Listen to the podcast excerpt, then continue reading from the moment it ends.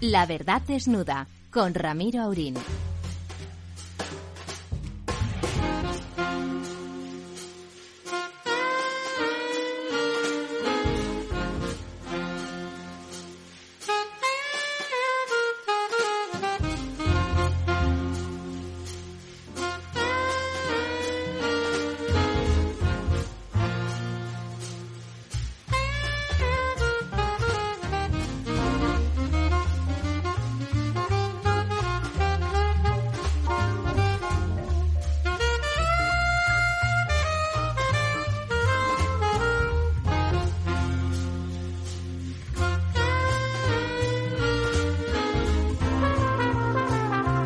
Buenas noches, amigos y sobre todo amigas, porque hoy es el Día de la Mujer, la mujer de verdad, que tiene una serie de cromosomas y que tiene unas características que permiten a la especie humana seguir adelante.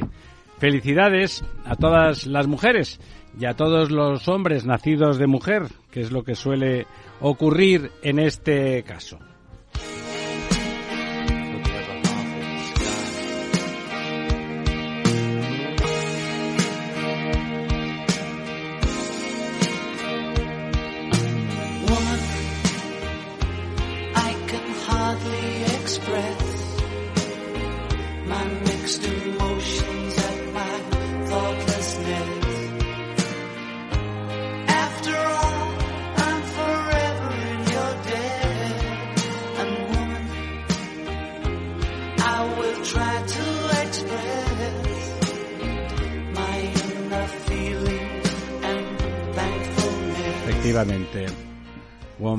Mujer, mujeres, más de la mitad de la humanidad y sin duda, mm, yo casi podríamos decir que la parte más importante, porque yo cuando de pequeño me enteré que lo del proceso de que los niños nacieran ocurría todo en el cuerpo de la mujer, la verdad es que pues, durante una temporada pensé que era pues un poco una piltrafilla que colaboraba de forma eso como una especie de óvulo un tanto bueno tanto creo- patético, ¿no?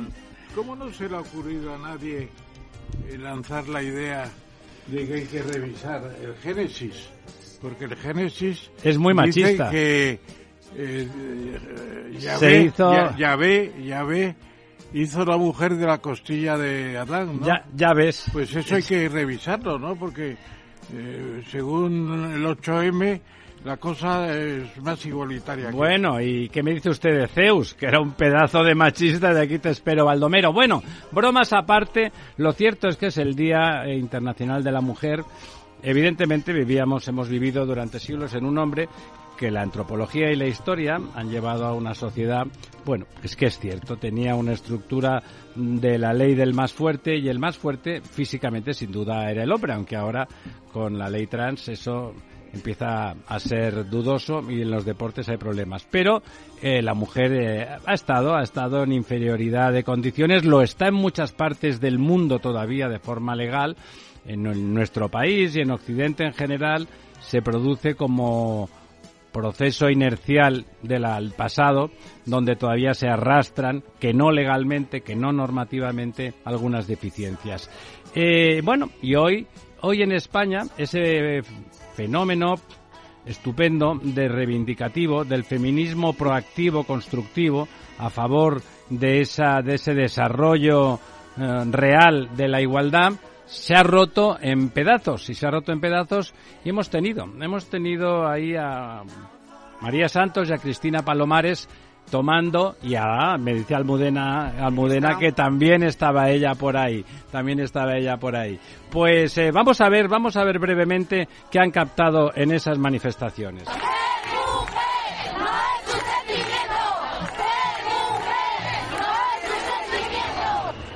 noches a todos, muchas felicidades a las mujeres. Os contamos a pie de manifestación lo que nos hemos encontrado esta tarde en la glorieta de Atocha. un colectivo de 24 millones de mujeres en España, más del 50% de la población, que hoy están celebrando su día, el Día Mundial de la Mujer. Es una jornada para reivindicar sus derechos, para avanzar en igualdad entre los hombres y las mujeres. Si bien es cierto que desde hace pocos años esta reivindicación daba sentido al feminismo, un movimiento de hoy está absolutamente fragmentado, más fragmentado que nunca. Nos hemos encontrado con dos manifestaciones, es decir, una mucho más pírrica que hacía el recorrido por Atocha bueno, donde mi cámara y yo lo que nos hemos encontrado es su lema feminista se lucha por los derechos de las mujeres. Una manifestación que reivindicaba, por supuesto, los derechos de las mujeres, pero además con dos, eh, bueno, mensajes muy claros. Son abolicionistas, es decir, entienden que hay que abolir la prostitución, precisamente en la defensa de esos derechos femeninos, y por otro lado estaban en contra de la ley de solo sí es sí, y por supuesto en contra de la ley trans. Nos puntualizaban que no es que estén en contra de los derechos de las personas trans, pero no se pueden defender los derechos de uno borrando de un plumazo los derechos de un colectivo que lleva muchos años en la lucha. ¿Qué nos hemos encontrado en la otra manifestación, la que convocaba Podemos? Bueno, en realidad la Comisión 8M y a la que se ha sumado el Partido Socialista. Nos hemos encontrado un lema que dice somos el grito necesario, el feminismo está cambiándolo todo y sin les trans no hay feminismo. En esta manifestación estaban todos los sismos.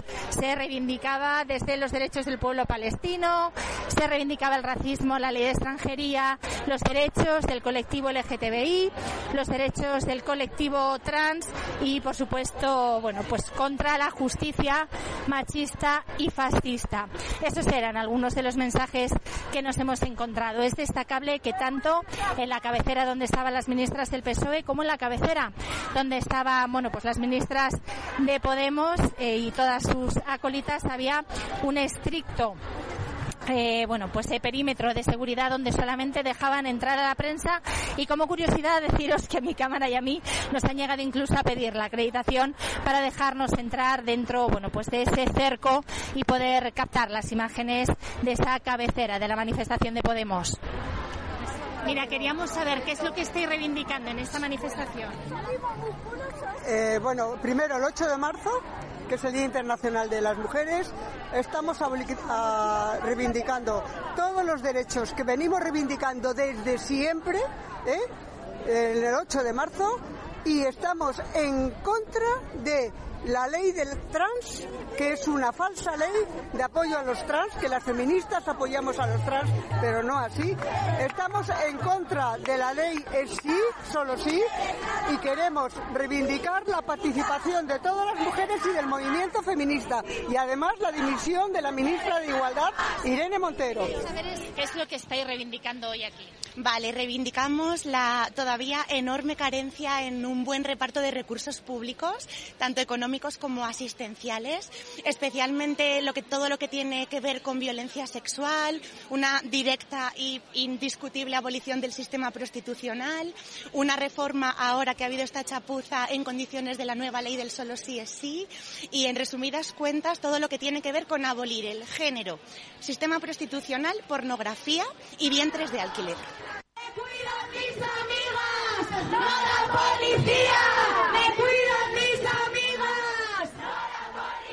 Bueno, como vemos, la cosa es variada, un feminismo clásico que defiende los postulados de una evolución lo más rápida posible del papel de la mujer que legalmente ya está completamente asumido, que en la práctica pues tiene sus deficiencias.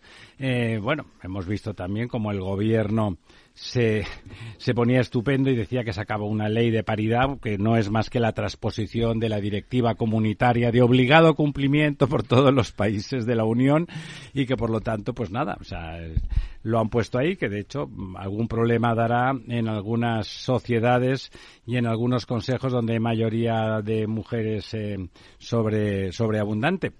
Eh, pero bueno, ahí y en el otro lado, pues nada, las, la- las, las podemitas se han sumado también, parece que en paralelo, las socialistas, en, aunque iban con dos cabeceras distintas, donde se defendía la ley del sí es sí, por lo menos las podemitas, la ley trans, esa que, que según muchos colectivos feministas borra a la mujer y anula todo ese trabajo porque resulta que va uno al, al juzgado o al registro civil, dice que en lugar de Ramón se llama Doña Ramona para que sea la primera presidenta de España, que eso sería ya el colmo. ¿Se imagina usted, don Ramón, no solamente ser el candidato, sino ser la candidata, todo por el mismo precio? Además, podrían poner de, de himno eh, de alguna comunidad la canción alemana Ramona como una aparición. Ramona. Como una aparición.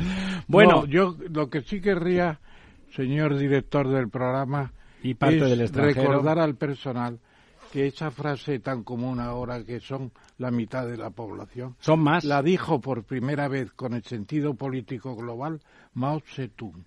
Y que Mao Zedong en China, su gran atractivo, más que la liberación de esto y del otro, es que ponía a la mujer libre, libre de hacer lo que Y se pudiera. murieron tantas mujeres como hombres de hambre. Sí, desde luego, pero también es cierto que la mujer en China se le vendaban los pies para que los tuvieras pequeñitos y en la burguesía y en la pequeña burguesía no podían ni andar. Es una cosa terrible y Mao dijo son la mitad de la población. A mí me parecía que era una cosa obvia, pero entonces no lo era en China. No, no lo es en Y- muchos y eran sitios. 200 millones de personas. Eh, No lo es en muchos sitios. De hecho, ahora tenemos a- al teléfono y lo primero que vamos a hacer es saludarle y darle las gracias eh, encarecidamente a doña Lidia Cacho. Doña Lidia, ¿está usted ahí? ¿Qué tal? Sí, buenas noches. Muy, muy buenas noches. Lidia es originaria de mi México querido, ya saben, es mi segunda patria. Eh, Lidia es una valiente, Lidia es una periodista y escritora que ha peleado contra el tema de las tramas de, de trata de blancas y en eso casi le va la vida y de hecho sigue sigue bajo bueno sigue cuidándose mucho porque los malos, los malos, eh, doña Lidia, son muy malos. Doña Almudena, haga una breve semblanza de nuestra invitada, a la que le agradecemos de verdad encarecidamente su presencia con nosotros, y hágale la primera pregunta. Bueno, Lidia, eh, buenas noches, gracias por estar aquí. Eh, lo primero de todo, a mí me gustaría saber, mm, bueno, tú como activista, eh, cómo has vivido este, este 8 de, de marzo. Tú eres una mujer que silenciosamente has construido el mundo. ¿Cómo lo has vivido? Buenas noches, ¿qué tal, Almudena? ¿Qué Eh, bueno, pues trabajando, con mucho trabajo, con muchas entrevistas y, y en plena mudanza, así que bueno, una parte para cuidarme a mí, otra parte para intentar ayudar y colaborar para cuidar a las a las demás, a las mujeres y a las niñas, haciendo haciendo conferencias y charlas eh, sobre sobre los temas en los que soy especialista, así que Lidia, ya quisiera que no tuviera que existir el 8 de marzo. a ver, tus valientes investigaciones periodísticas, te- que, que las has llevado por más de, de 130 países, te han llevado a, a desmantelar pues una trata de, de tráfico sexual de niños. E incluso te secuestraron por este motivo. ¿Nos puedes explicar un poco cómo viviste eso? Claro, sí, en el año 2003 eh, em, entrevisté a una chica que desde los 13 años había sido explotada sexualmente por una red de empresarios eh, hoteleros en la zona turística de Cancún, en México. Eh, y, estos empresarios estaban vinculados con senadores, gobernadores eh, y hombres de muchísimo poder.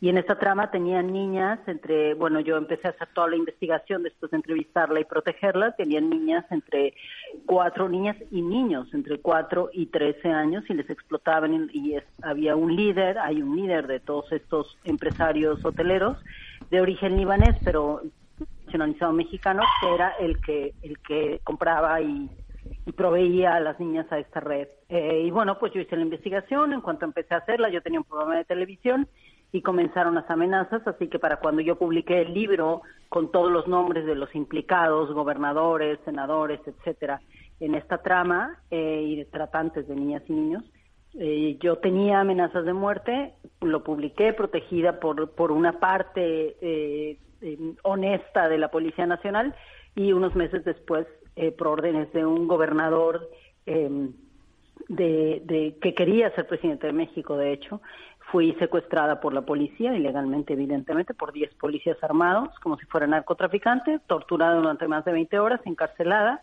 acusada de difamación de los tratantes de niñas y niños. Después de un año gané el juicio y bueno, de, a lo largo de los últimos 16 años he ido encarcelando a todos los implicados, desde el líder de la banda criminal, a quien le logramos que le dieran 118 años, que es la una de las sentencias más largas de la historia para un pedófilo o tratante de niñas y niños, y, am, y al gobernador, y que también lo tengo en la cárcel, y a los policías que me torturaron.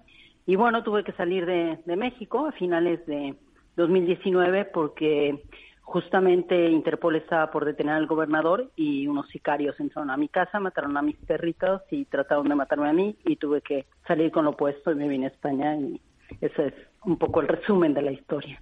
Tengo además otros 19 libros de investigación y sigo trabajando en, lo que se hace. Tremenda historia, Lidia. Don Ramón Tamames le hace una pregunta. Eh, buenas noches, Lidia. Muy interesante lo que nos has contado. Y yo te quería preguntar por dos mujeres excepcionales en México. Eh, una es Malinche, doña Marina, según los españoles, y la segunda es Sor Inés de la Cruz, que es una mujer extraordinaria del siglo de las luces, casi ya. Me parece que eh, una asociada a un mestizaje un poco forzado, pero muy interesante, y el segundo, pues el Premio Nobel de Literatura mexicano, basó gran parte de su investigación en el conocimiento de esta mujer excepcional, de ya del virreinato, por así de. ¿Cómo se estiman esas dos mujeres actualmente en México, sobre todo desde el movimiento feminista? Bueno, me parece que son una parte importante de la historia del feminismo eh, latinoamericano, no solamente mexicano. Para, para nosotras desde niñas, eh, Sor Juana Inés de la Cruz o Juana de Asbaje, como era su nombre original antes de convertirse en monja, ella en realidad entró al, al mm, a convertirse en monja a la iglesia porque no quería casarse, porque ella quería dedicarse a escribir, quería convertirse en lo que se convirtió, que era una gran intelectual y una gran poeta. Y, y bueno, pues escribió, escribió una cantidad tremenda de ensayos feministas que ahora revisados desde nuestra, la mirada que tenemos en este momento, eh, hablaron justo sobre las libertades, la libertad intelectual y libertad de Fantástico. expresión y la libertad de elección de las mujeres, ¿no? Y la Malinche, por otro lado, bueno, pues justamente eh, fue una mujer muy inteligente, era una mujer cultísima eh, pa- eh, en esa época y además se convirtió en una persona bilingüe que fue absolutamente trascendental en la, en, para la historia de la, de la conquista eh, en México, ¿no? Y, bueno, se le, se le demeritó muchísimo eh, a lo largo de la historia con, digamos que anécdotas sin importancia o sin sustancia y eventualmente se ha ido rescatando eh, la verdadera capacidad intelectual y estratégica que ella tenía no solamente para salvarse ella, sino también a otras mujeres y, y hombres de, de, de, de su grupo social, ¿no? Atacados y perseguidos. Y también era una mediadora política que también se reconoce. Nunca hay, nunca hay que subestimar a los supervivientes y, y esa la historia de Malinche eh, yo creo que es una historia maravillosa de supervivencia y de añadir valor a esa supervivencia, ¿no? Doña Almudena. Totalmente. Eh, Lidia, esta experiencia tuya eh, fue llevada a teatro, ¿no? A una obra de teatro. Es más una película realmente, Sí. ¿no? La historia es en- tremenda. En Madrid, ¿no? Que, eh, pues bueno, creo que ahora, aparte de tener in- infinitos libros, acabas de publicar eh, Cartas de Amor y Rebeldía, de Editorial Debate. ¿Nos puedes explicar de qué va el libro? Un poquito. Mm, Bueno, sí, yo, la obra de teatro la, la, la- es la adaptación de uno de mis libros que se llama Memorias de una infamia, que es en realidad la eh, crónica de, de, mi, de todo mi arresto, mi detención, mi tortura y de cómo están funcionando estas redes de políticos en los que están implicados expresidentes de la República Mexicana y, y hombres de muchísimo poder en las redes de explotación sexual y de prostitución forzada.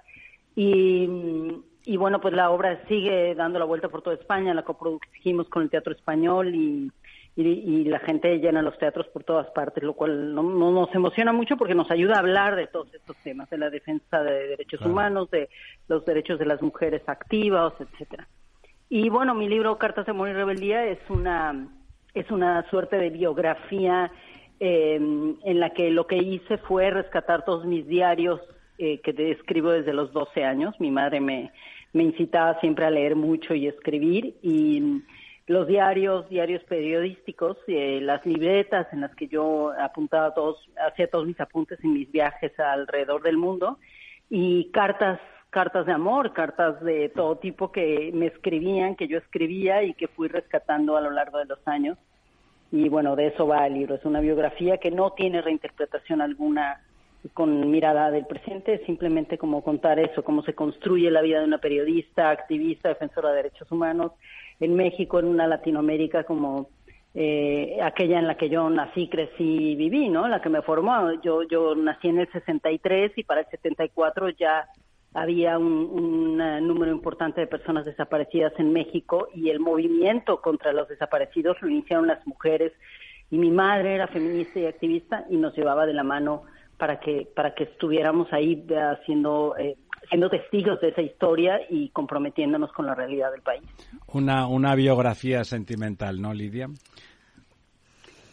Pues un poco es política, es sentimental, porque todo, todo lo personal también es político, así que es una biografía que tiene un poco de todo, el amor y la política y, y la historia de México también, y la historia del periodismo desde los años 60 hasta la fecha también. Don Lorenzo. Sí, hola, buenas noches, Lidia. Eh, antes, al principio, cuando has iniciado tu intervención, has dicho una frase que, que bueno, que, que, me ha recordado a, un, a una anécdota de, de, mi pasado cuando has dicho aquello de que ojalá no existiera el, el 8 de marzo, ¿no? no que, no necesitara que no necesitáramos eh, tener que celebrar este, este 8 de marzo.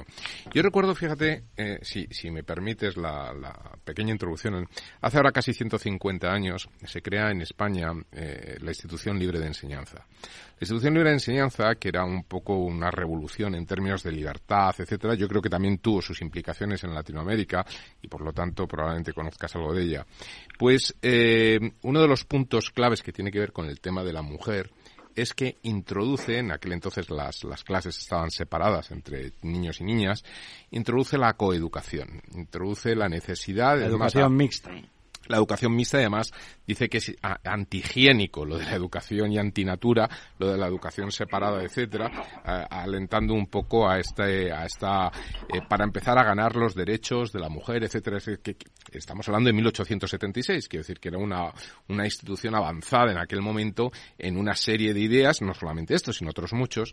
Y yo, bueno, que tuve mi época eh, juvenil, que me acerqué mucho a la institución libre de enseñanza, acudí a muchos eh, debates y conferencias y demás, cuando nació mi primera hija, eh, pues yo decidí que yo quería que mi hija estudiara en la institución libre de enseñanza. Entonces, cuando tenía tres años y, y ya era la hora de coger colegio, esto de escolar, de, o sea, de parularios y demás, pues yo llamé a la institución libre de enseñanza. Entonces le dije, oiga, ¿cuáles son los colegios que están con los principios libres de enseñanza, etcétera, para yo ver y, y, y, y me contestó, cualquier colegio nacional. Es decir, eh, que ya están los principios de la institución de enseñanza. Todos ya se cumplen, es decir, se están, se están dando. Sí, la educación claro, mixta es la norma. Esto, eh, no, no, pero no solamente por la educación mixta, me refiero por toda la serie. Sí, por toda la serie de, irse, sí, por toda la serie de, de, de principios. Claro, eh, eh, visto desde Occidente y sobre todo en una generación como la mía, nacidos a finales de los 60, a principios de los 70, eh, el, el, digamos que la igualdad de la mujer se ha alcanzado muchísimo las cotas de igualdad en cuanto a estudios, carreras profesionales, etcétera, al menos en los países más desarrollados. ¿Qué es lo que falta para que dejemos de celebrar ese día 8 de marzo o cuando alguien lo reclame digan no si es que ya no esto esto no tiene bueno, sentido en México en otros países sí mucho. pero pero cuáles son los puntos bueno pero yo, yo, creo que puede faltar muchas cosas en las denuncias que ella establece y es verdad pero en términos generales en cuanto a la plasmación en la justicia es decir México es una sociedad que tiene su constitución y tiene sus principios y aunque luego la sociedad real haga otras cosas eh, las leyes están ahí no qué es lo que hace falta bueno, yo creo que depende efectivamente, de, como, acá, como acabas de decir, de la región del país eh, y de las circunstancias. Yo creo que en el mundo entero hace falta que los hombres, todos los hombres, desde los niños, los adolescentes y de todas las edades, se impliquen mucho más en trabajar con los temas de, de, de masculinidad, es decir, cómo, qué, cuál, cuáles son los elementos que activan la violencia, la discriminación contra las mujeres, y, y, y que los hombres dejen de pensarse como individuos pacíficos, es decir, eh, lo que lo que nos ha enseñado el feminismo es que eh, aunque tú no seas víctima siempre vas a, co- a acompañar a otras mujeres que son víctimas.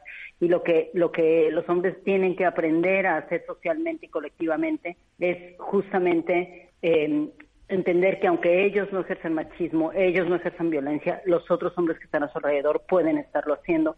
Y también es su tarea coeducar justamente en estos en todos estos principios y, valores de, libertad y de igualdad y, de y de mm, protección a- al, otro y a la otra. Por ejemplo yo yo siento que los niños españoles ahora que acabo de hacer un, nuevo libro con entrevistas con, con chicas entre 11 y 17 años eh, siento que los niños están muy abandonados y cuando hablo de los niños hablo de los varones están muy abandonados en España, están muy entregados los niños a, a ver pornografía desde los 13 años.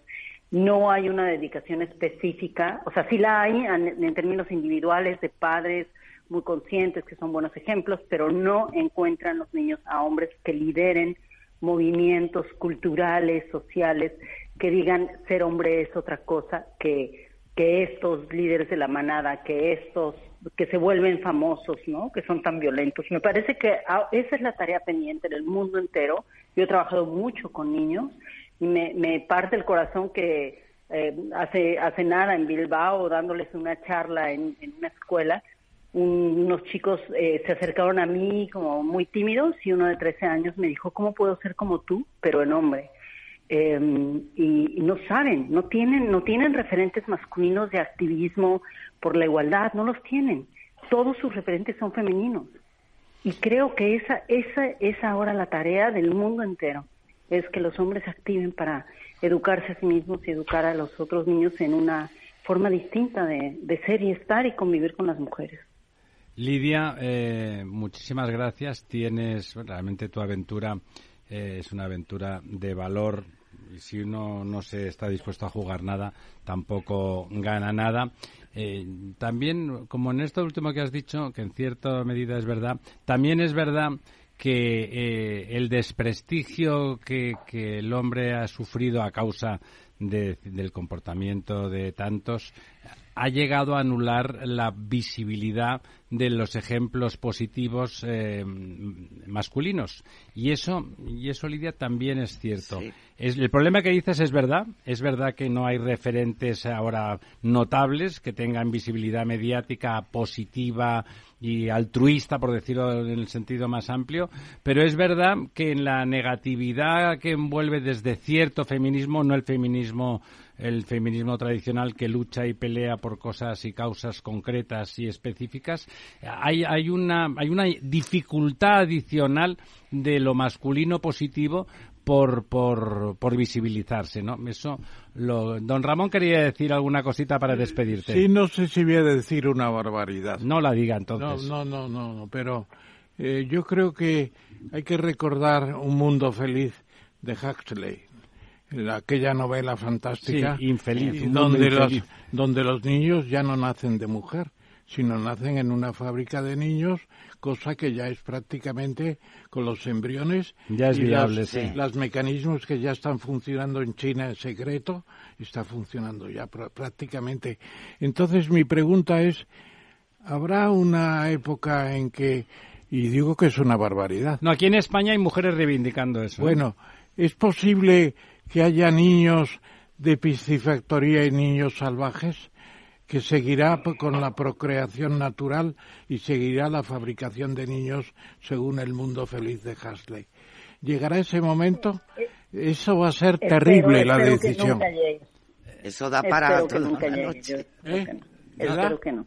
Lidia, eh, felicitarte, sé que has tenido muchísimos premios y has recogido el último aquí en, Espa- en, en Madrid hace poco, el premio Mujeres a Venir. Estudia lo que te dije, Lidia, por favor, estudialo.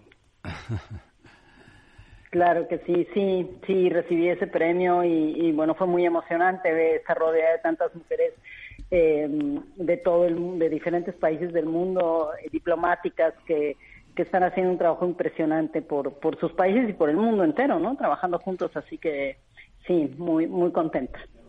Sí, ahí Lidia, y ya te despedimos. Yo creo que la, la- la gran virtud de- del trabajo que tú has hecho y del mérito que tienes es de que trasciende tu condición femenina.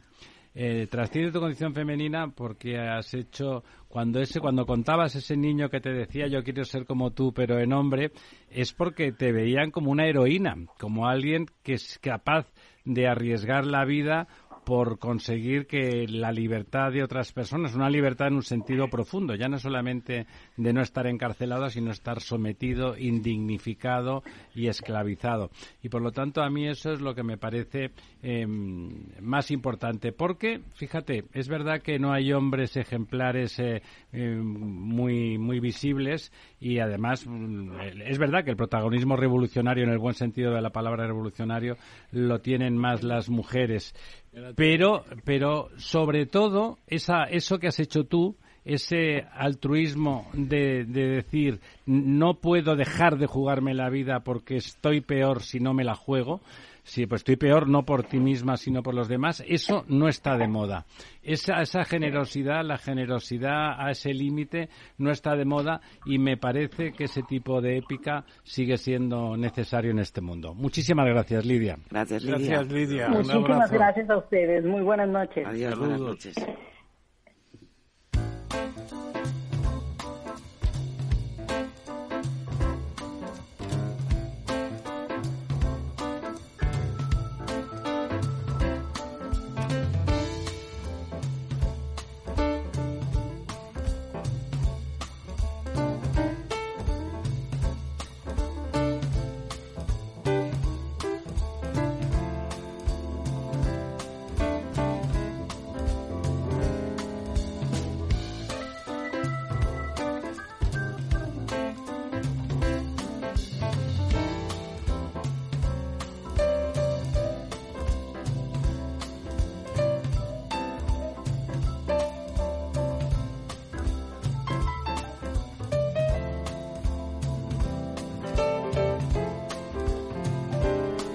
Aquí estamos de vuelta y ahora tenemos a una de esas mujeres que son ya nuestras amigas y que yo estoy esperando todavía que cuando venga a Madrid nos dé un telefonazo y está invitada a comer, a merendar, a cenar, a lo que ella quiera. Doña Pilar Eire, por favor.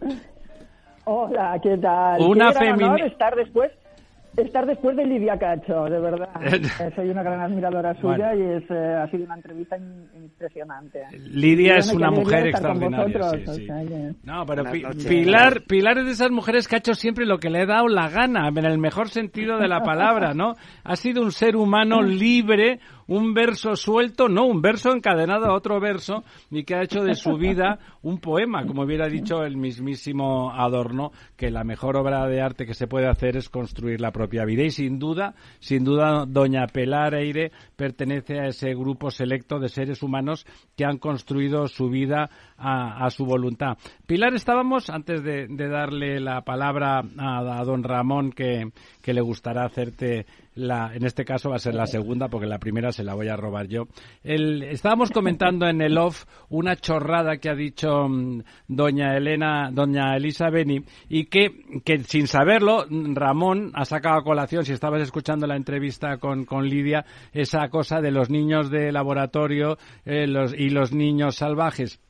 Decía la Beni que, que no, que, que, que, eso de seguir pariendo y llevar al niño en la barriga como las burras, que eso era una barbaridad y que tontería y tal. Bueno, ese, ese comentario, esa butade eh, estúpida. ¿Qué, ¿Qué te parece a ti eso que planteaba eh, don Ramón, esa cosa del mundo feliz de los niños eh, paridos? nacidos de mujer, como se decía antes, los niños nacidos de mujer o los niños y, De fábrica. ex vitro. Bueno, a ver, eh, quiero decir, ahora el, el deseo de ser madre es muy poderoso. Bueno, te iba a decir como sabéis vosotros, bueno, lo sabrá Almudena, pero los hombres eh, son un sentimiento distinto y realmente hay muchos medios eh, para tener un hijo. Mi hijo concretamente se- por- lo tuve por fecundación in vitro.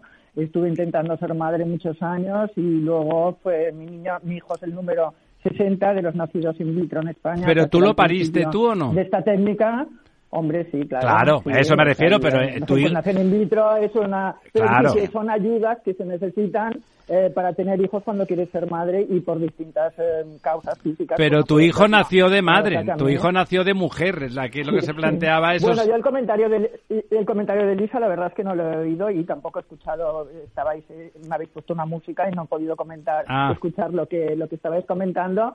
Pero lo que sí es cierto es que yo con muchas de las cosas que se dicen no en esto de Lisa, eh, que no sé lo que ha dicho, pero no me siento identificada en absoluto. Mira, yo creo que en mi generación, o sea, para hablando así concretamente, mi generación, yo creo que es la más rompedora y la más revolucionaria de todos. La- las que hemos hecho más cosas somos las mujeres de, nuestra, de mi edad, concretamente. Hemos tenido que luchar contra el patriarcado, hemos tenido que luchar contra la ideología, hemos tenido que luchar contra la religión, contra nuestros padres, hemos tenido que luchar contra nuestros compañeros de partido cuando hemos estado en la lucha antifranquista, hemos tenido que luchar contra nuestros maridos posteriormente. Y, o sea, nosotros nos hemos enfrentado a gigantes y a mí que niñas, jovencitas, con muy buena fe seguramente, ¿eh? porque yo también a Podemos, pues también le reconozco muchos méritos y hay muchas cosas de las que han hecho que me gustan y que estoy de acuerdo. Pero que niñas que están empezando a vivir nos den lecciones, nos arrinconen, nos digan con paternalismo, bueno, tenemos que enseñarles la sexualidad a las mujeres de 50 años como si viniéramos de un convento, por favor. Es que, es que a mí esto no me siento identificada con esta lucha feminista y es una pena porque yo hace muchos años que estoy en la lucha feminista, bueno, hace 50 años, o sea, cuando todas estas niñas no habían nacido. Entonces sí que es cierto que me resulta muy difícil identificarme con muchos de los mensajes de la lucha feminista de hoy, de hoy mismo. ¿Mm? Por supuesto, Pilar. Don Ramón. Eh, hola Pilar, Eh, estoy Hola, entusi- Ramón, ¿qué tal? eh, muy gusto de oírte. Reflexionando con tanta claridad gracias. mental. Te, te lo agradecemos todos. Yo te preguntaría ahora una cosa eh, un poco cuantificada. El Ministerio de Igualdad, no sé si sabes cuál es el presupuesto, pues es de 537 millones de euros Ya. eh, de 2023, creo. Y entonces eh, está al frente una ministra que nos tiene asombrado de su ubicuidad porque está en todas partes, a todas horas y a todas horas predicando pues la autodeterminación sexual, que es una cosa De tremenda. género, que no es sexual. Y de que género. empieza a los 12 años. Y que a los 12 años un niño puede decir que me tienen que operar, que he nacido en el sexo equivocado según mis principios. Es una cosa tremenda, ¿no? Entonces, yo lo que te planteo, esto de la autodeterminación sexual, estos sistemas incluso de proselitismo, no sé si sabes que ya el CEPES, que es la Oficina de Colocación del Estado, según noticias, habría que confirmarlo definitivamente, da preferencia para colocar a los gays y a los transexuales. Bueno, pero eso va contra el artículo 14 de la Constitución. No nos estamos metiendo en un mundo en el que nos podemos perder en disparates varios de personas que cambian de sexo quirúrgicamente y luego se arrepienten y quieren volver a cambiar? No pueden. Pregunto. A ver, No. Ramón, eh, ahora voy a hacer una cosa que me duele en el alma tener que hacerla porque te adoro, te admiro desde hace muchos años, desde mucho antes de conocerte y desde que te conozco además encima te quiero. Pero es que esto no me lo creo, perdóname. Esto de que se dé preferencia a los gays y a los transexuales para que les den un trabajo. Sí se ha dicho, es verdad. un bulo. No, no es un bulo. No es, un bulo. No es un bulo. No, no. Lo que tendrá que pues no me desmentir el CEPES porque se ha dicho y no ha dicho nada el CEPES. Claro que el CEPES tiene No. ahora unos robots telefónicos que es imposible eh, contactar con ellos. Pero sí es Yo- yo cierto que ha salido en la prensa. sin creármelo. Bueno, Bueno, ay, no, no, pero no, ¿qué te que parece yo leo- esa preferencia? Hombre, si fuera verdad te parece mal, por supuesto, ¿no? Claro, el O sea, artículo si fuera- 14 de la Constitución, ¿no? Bueno, lo que pasa que como, justamente por eso probablemente no sea cierto. Es verdad que se ha dicho, ha salido en las redes, pero ya sabe usted que Bueno, las redes y también pues las un carga el diablo, ¿no? Un niño a los 12 años puede elegir Eso sí, claro. la autodeterminación sexual Es que eso es más grave, fíjese, porque lo otro, a fin de cuentas, es más espurio. Que un niño que, que no sabe, porque ninguno hemos sabido quién somos, y menos sexualmente a los 12 años, se pueda cortar lo que sea, pues es complicado, ¿no? Aquí tuvimos Eh, a... Yo no vi en tu novela Mi color preferido es verte eh, que es una novela estupenda, que te lo dije hace ya hace algunos años. Eh, no había esas preocupaciones entonces, ¿no? Me parece que estamos entrando en un área de preocupaciones quizá prematuras en cuanto a la gente que puede incorporarse a ellas de una manera p- definitiva desde el principio. Es terrible. Sí que es No cierto, ¿eh? Sí que es cierto. ¿Eh? Pilar, es cierto, ¿eh? La ley trans, en el artículo 30, establece a determinados colectivos atención prioritaria a la hora de, de buscar empleo. Empleo público. Empleo. Es No, posible. no me- eh, sigo sin creérmelo, perdonad, no, es que sigo sin creérmelo porque no sale en ninguno de Bueno, los pues ya, pues ya, dalo por cierto, dalo por No cierto. sale. No, No. sé dónde lo estáis leyendo, pero yo no sale. No, el yo debate. de todas formas, a ver, yo todas las leyes, todas las leyes que vayan en contra a favorecer la protección de las mujeres que necesitan protección, porque todavía hay muchas mujeres que mueren a manos de los hombres. Claro, eso está año, claro, eh, A mí claro. me parece, a mí me parecen bien. A mí también, claro. Pero no- se trataba de eso. O sea, es, verdad, fíjate, lo que ocurre es que, no sé, si le- lo está leyendo Almudena ahí, que no habla de, de ese caso, yo creo que tiene una que tiene un consenso muy generalizado, ¿no? Las mujeres maltratadas y en riesgo deben de tener una protección especial en todos los ámbitos. Yo te diría que de esa forma tan resumida tendríamos un, un consenso altísimo. Eh, pero fíjate a ti como persona racional, completamente racional, es tan absurda la posibilidad de que eso otro, que sea que es una discriminación fuera de cacho, eh, sea verdad, que la tendencia espontánea es a no creértelo, claro, lo cual me parece simplemente que te honra, ¿no? Que te parece que A ver. está fuera de lugar, ¿no? A ver, para aclarar, hay una serie de colectivos que tienen preferencia y entonces lo que han hecho es incluir a este colectivo en la lista. Ya. Además de los, además de los vulnerables eh, por motivos de de- parados de larga duración, personas con discapacidad, eh, personas con espectro autista, eh, emigrantes, han incluido personas LGTBI y, y en particular trans. Bueno, eh, toda esta cuestión de la discriminación. De todas formas, vamos a hablar con Pilar de cosas más sustantivas, ¿no? Más jugosas, más... Almudena, ¿qué quieres preguntarle a No, Pilar? pues yo le quería preguntar a Pilar que, bueno, que estoy totalmente de acuerdo con ella, que yo no me siento nada identificada eh, con, con lo que están diciendo y lo que y lo que nos vienen a explicar y lo que nos vienen a contar. Que cómo ha sido el 8 de marzo en Barcelona. He oído que habían Bueno, pues la verdad es que... asistido sí, 40.000 mira, Almudena, personas. Dime. Sí, bueno, es curioso porque aquí ha sido la única manifestación o de las pocas manifestaciones unitarias eh, que ha habido en toda España, porque eh, no sé muy bien el motivo. No ha, habido, ha sido mi- mucho menor la afluencia que otros años. Ha habido, bueno, eh, creo que fue en el año 2018 eh, que fue impresionante la, la, manifestación de lo- de- desde entonces mm, y por motivos que no sé, bueno, primero la pandemia, evidentemente, y luego otros motivos, cada año sale menos gente. Yo tampoco le veo mucho sentido, eh, no sé, o sea, que celebrar, eh, la palabra celebrar, ¿qué es lo que celebras? El hecho Claro. de ser mujer, el hecho de que todavía haya, haya cosas por las que luchar. Pilar, se ha caído, sí. Si no sé si nos estás escuchando por radio, te volvemos a llamar. Bueno, estábamos escuchando a Pilar que estaba... Eire. Sí, claro. Que estaba diciendo, estaba diciendo que, bueno, que no sabía si tenía eh, un sentido muy específico celebrar el hecho de, de la feminidad, de, de- de la mujer en sí. Eh, bueno, es- se celebra, en realidad, se celebra en positivo en nuestros países, donde las leyes, por lo mínimo, como mínimo, son, son equitativas y, bueno, se aprovecha, se aprovecha como conmemoración para reivindicar, ¿no? O sea, que tendría, tendría ese sentido. No sé si la tenemos ya. La tenemos ya al aparato. Pilar, Yo, yo, no, yo no se he perdido, ¿eh? Os no, el exacto. Hemos seguido porque aquí se había caído, pero sigue, sigue. Te, do- te, te devuelvo la palabra. Lo que estabas No, no, comentando no, de que era una manifestación unitaria, ¿no? Sí, exacto. No sé que en Madrid ha salido dividida, ¿no? Bueno, menos lo he leído en la prensa, pero la verdad es que aquí ha sido, pero no ha habido demasiada afluencia. También es porque había hacía un día espléndido y en Barcelona. Sí, se ha ido otra vez. Vaya, debe ser un problema de cobertura, porque si ella nos oye, probablemente es un problema de cobertura. Don Jesús Lam- Sánchez Lambás, que está aquí, nuestro abogado de cabecera, mientras tanto, ¿qué, qué, qué opina usted de- del 8M? ¿Tiene sentido jurídico? Bueno, ya hay un día para celebrar casi todo. Por lo tanto, no es una cosa. Efectivamente, la reivindicación de los derechos de la mujer tiene toda la legitimidad. ¿Por qué no? No, no, ni no es el por qué no. Es decir, ¿tiene, hay, ¿hay huecos legales en, en nuestro país todavía en relación a la mujer? ¿Los hay en Europa? ¿Los hay en el resto del mundo?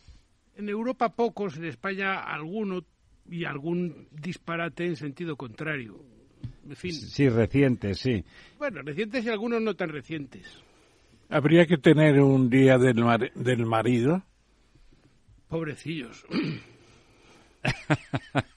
Pobrecillo el marido. No es lo mismo, la mujer no se refiere a la pareja del hombre, ¿eh? se refiere, se refiere a la, a la mitad esa de la humanidad que es eh, que tiene capacidad gestante. Ten- no sé si tenemos ya a doña Pilar, me parece, me parece que no la tenemos. Bueno. Bueno, eh, ¿estás ahí, Pilar? Sí, ahora estoy, pero os oigo todo el rato yo. No, no, sí, ya lo sabemos. Debe ser un problema de cobertura y entonces tú Ah, nos vale, oyes, vale. tú nos oyes y de, Vale. de golpe nosotros por algún motivo te perdemos. Vale, vale, vale, vale. Sí, estábamos comentando eso que decías, si, de, si merecía, si tenía sentido la celebración de, de la mujer. Hombre, sí, sí que tiene. Hay muchas partes del mundo donde la mujer no es un ser humano equiparable al hombre en derechos Sí, en absoluto, ¿no? Lo es en muchos países. Sí, en muchos países, además, legislativamente, ya no por antropología, ¿no? Sino porque resulta que si naces en un país eh, musulmán, pues directamente tienes menos derechos porque lo dice lo dice el- el- la tradición. Yo no sé si el Corán estrictamente, pero tienes derecho a un 25% de la herencia. Por supuesto, puedes pertenecer a un harén como mínimo de cuatro mujeres y el hombre es poderoso, pues muchas más. Bueno, y un montón de, de, de perjuicios y en otros países cosas, cosas parecidas, ¿no? Yo, por ejemplo, me presenté a las oposiciones de técnico comercial del Estado y teníamos que ser necesariamente varones. O sea, no se, no se admitían mujeres. Qué barbaridad, y los ¿no? abogados del Estado lo mismo. Durante el periodo de Franco ya se rompió esa barrera. Es cierto que la rompió Franco. No le aumentan ni le disminuyen los méritos o lo que sea. Pero eh, se fue acabando. Porque ahora la mitad o más de los funcionarios son mujeres. Más, más de la mitad. Más de la mitad. Doña Almudena, No, ¿qué que se avanza decir? mucho y que la generación de Pilar realmente Mm. pues ha hecho muchas cosas silenciosamente, ¿no? Bueno, y no Por tan ejemplo, silenciosamente. por ejemplo, una- en el año No, no 70. silenciosamente, ¿no? Que hemos sido muy guerreras. Eso ¿no? es. Guerreras, pero no-. Chicas son Pero, guerreras. Sí, pero no con pancartas dando saltitos, dando saltitos. sí. No, no, pero Eh, nos han perseguido los grises, nos han metido en la cárcel. Eso es. Eso sí. No eh, como que- ahora, dando que el, adulterio, el adulterio estaba penado por la ley. O sea, si en un hotel encontraban a un señor con Eso. una señora que no era su, su mujer, se le podían meter en la cárcel. Pero- pero tú sabes, Pilar, Podías, que- ma- podías matar a tu mujer y era un crimen pasional. Y entonces, bueno, como era pasional, pues la pena era muy inferior. Pero O sea tú sabes cuándo se acabó con el adulterio como delito en los pactos de la Moncloa en 1977. Porque usted no Fuimos- quería ir a la cárcel, don nosotros. Ramón, porque usted no quería ir a la cárcel, sin vergüenza. Y si querías trabajar tenías que pedir permiso a tu marido. sigue ¿no? habiendo una na- sigue habiendo una nación, por llamarlo de alguna manera, con mil millones de habitantes, con mil millones de fieles, que sigue manteniendo una severa discriminación contra la mujer. Ya, Bueno, en una época le quitó el alma. eh, y ahora parece que sí tiene alma, tampoco eso está tan claro, pero en la Iglesia Católica el papel de la mujer es un papel mucho más mucho más subordinado que en el de la sociedad civil. Sí, sí, Sigue más siendo- subalterno, es sí, cierto. Sigue siendo una laguna incomprensible. ¿Te refieres a Santa Teresa? Incomprensible, es Jesús, verdad, porque María, eh, además etcétera? nunca saben muy bien cómo explicártelo esto. Yo que soy católica y muchas veces se lo pregunto a los a mis sacerdotes amigos míos, les digo, oye, pero esto, bueno, la Virgen, la figura más importante de la, de la Iglesia Católica es la Virgen, que es una mujer, tienen un gran papel, las las las, eh, las monjas tienen un gran papel, pero bueno, yo me acuerdo que cuando el Papa vino a Barcelona, uno de los últimos papas en últimos, en sus últimos viajes, el papel de las mujeres eh, de la Iglesia era barrer el escenario donde iban a estar el No Papa y pueden los oficiar el, es el que- sacramento. No, no, Eh, no eh, consagran, era- básicamente no pueden consagrar. sacramento. No, no, pero claro, es eso una es una, gran- es una cosa muy, bueno, sor- muy sorprendente. Otras iglesias también. de- un gran error, además. Es un gran error, porque yo creo que es una. Eh, bueno, si quieren aumentar la clientela, como dicen ellos, ¿no? Ellos mismos, con su lenguaje, eh, pues la verdad es que se tienen que abrir a los nuevos tiempos. Entonces yo considero que es un, un error tremendo. Bueno, hay, hay una... Siendo católica, ¿eh? Como soy. Hay una simplificación conceptual que es hablar de Dios Padre, que es que es una deidad mm, poco abstracta, ¿no? Demasiado antropomórfica y por lo tanto, un- Mm. en ese sentido, una deidad conceptualmente poco desarrollada. Hablar de Dios Padre o de la diosa Madre que se hablaba en otro momento, eso no tiene no tiene sentido, ¿no? O sea, en, en un en un estadio religioso em, superior, espiritualmente superior, Ujú. hay una abstracción mayor que evitaría eso. Le quiero recordar a usted que existe el misterio de la Santísima Trinidad. Padre, y Hijo y usted parece obviarlo. Perdone usted, la Santísima Trinidad son todos señores y una menos- paloma. Menos la paloma. ¿Vale? O sea que justamente tiene poco de mal. En lugar de la, la Sagrada Familia, que tendría sentido, tendría sentido la Sagrada Familia, madre, Como padre e hijo. como ¿no? existe el misterio de la encarnación. ¿Sabe qué pasa? Que para, que para justificar eh, que el nacimiento del Hijo de Dios se tenga que obviar el, el- el parimiento, eh, el acto, y, y- y la, y la preñez y el parto. Eso es como patético. Que conste que eso no lo inventa Jesucristo y los cristianos, sino es un invento de Constantino y del concilio y el concilio de Nicea. Pero Me, me mira de reojo don No, pero Jesús, pero es- le es- desafío a... Es mucho más reciente. La, es- se proclama en 1856, por ahí. No, la virginidad de María ya, ya está normalizada en, en, en En Ni- Nicea como la necesidad de, de Constantino de deificar Pero a la los, a, a los sujetos pero del lo que usted cristianismo. decía, la Inmaculada, la Inmaculada Concepción, que tuvo mucha influencia en la ciudad de Sevilla en el logro de esa declaración, es de Vaya 1800 logro. Es de 1856, 1854, no, no es tan antiguo. No, eso, Madre eso, mía, no, no puedo competir con vosotros, no puedo competir. Lo que sí me acuerdo es de mi madre, que cuando yo le decía a mi madre, pero mamá, los curas a lo mejor se pueden casar algún Sí. día. Y mi madre me decía, e irme a confesar ahí con un hombre que a lo mejor esa noche ha estado haciendo porquerías con la mujer. Pero eso dónde se ha visto, eso ni pensarlo. Porquerías, O sea, que claro. Es un buen análisis. Pilar, que, que pasárselo bien a tu madre le parecía hacer porquerías, es lo que pensaba la mía. La mía pensaba lo mismo exactamente. ¿eh? Es que no nos dejaban ni hacer de monaguillo. Yo quería ser monaguillo Ah, y no nos dejaban es a las mujeres. Quiero ser monaguillo. Pues ¿Verdad suerte que que había no te manera? dio por Pero es pensar. divertido. ¿Verdad que sí? De disfrazarte y ponerte monaguillo. No Es que era muy divertido. Y tocar las esquilas. monaguillo. Llevar las vinajeras arriba y abajo. No había manera. Suerte, Poner el vino, poner el vino. suerte que esa frustración nos llevó a pensar que habíais nacido en un cuerpo equivocado, Ah, no, ¿no? claro, efectivamente. Mira cómo coges el rábano por las hojas. eh. en ningún momento. Don Bueno, Ramón, pues, la eh, última para Doña Pilar. Pues eh, yo le Bueno, la preguntaría, le preguntaría a, a Pilar Eire, eh, soy lector continuo de su producción literaria desde que nos conocimos en la Feria del Libro, firmando en la misma día. caseta. Firmando en la misma- día. Bueno, y entonces lo que yo te preguntaría es, eh, ¿es cierto que actualmente, estadísticamente se podría preguntar, hay muy poca gente que piensa que el amor de hombre y mujer puede ser para toda la vida? La mayoría de la gente ya dicen, no, no puede existir un amor de toda la vida. Y ya el divorcio se prevé, prevé como algo casi necesario Son para cosas salvar- distintas, el amor y el sé, divorcio. sé. ¿eh? Pero eh, yo me acuerdo cuando éramos jóvenes algunos, nos enamorábamos para toda la vida. Ahora ya muy poca gente, muy poca gente está en esa situación, ¿no? Hombre, a ver, yo creo que mm, eh, uno de los grandes avances de, de la sociedad es que no tenemos que estar con el mismo año, con, con el mismo hombre 70 años si no lo queremos.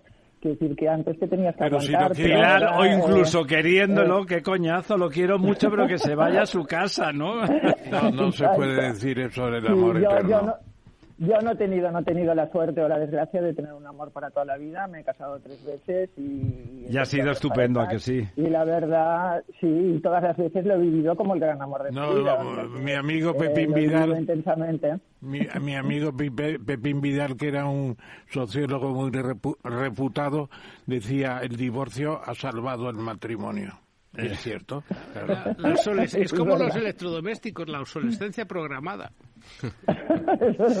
Bueno, no sé lo de programada, lo dice usted que es abogado y son todos ustedes unos perversos y unas malas Pero- personas. pero en Estados Unidos ya se prevén plazos, en los contratos matrimoniales se prevén plazos. Pero lo gracioso es lo de Pilar Y que, yo, Cervantes- que yo comulgo. y Cervantes lo prevé. Que no sea programado. En el, en el diálogo de los perros, ¿cómo se llama? Ah, claro. Siete años de duración del matrimonio. Bueno, del, matrimonio no, pero de la pasión sí. Es que cada siete años dicen que Hombre, te cambia la vida. ¿Eh? ¿Cuánto te ha durado la pasión? la pasión...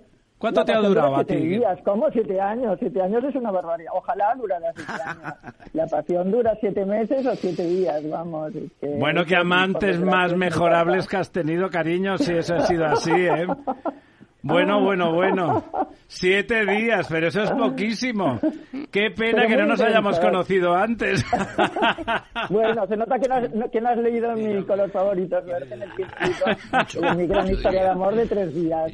Bueno, eso también es posible. Pero- Por supuesto que eso es posible, pero puede durar más de tres días. Tres días son maravillosos. Tres días casi está garantizado hasta con un Sominas que diríamos yo, en yo, Barcelona. y mi experiencia personal es que cuando me preguntó el cura en aquellas jornadas prematrimoniales que nos hacían un examen, me dijo, ¿qué es el, qué es el matrimonio? Y dije, un contrato.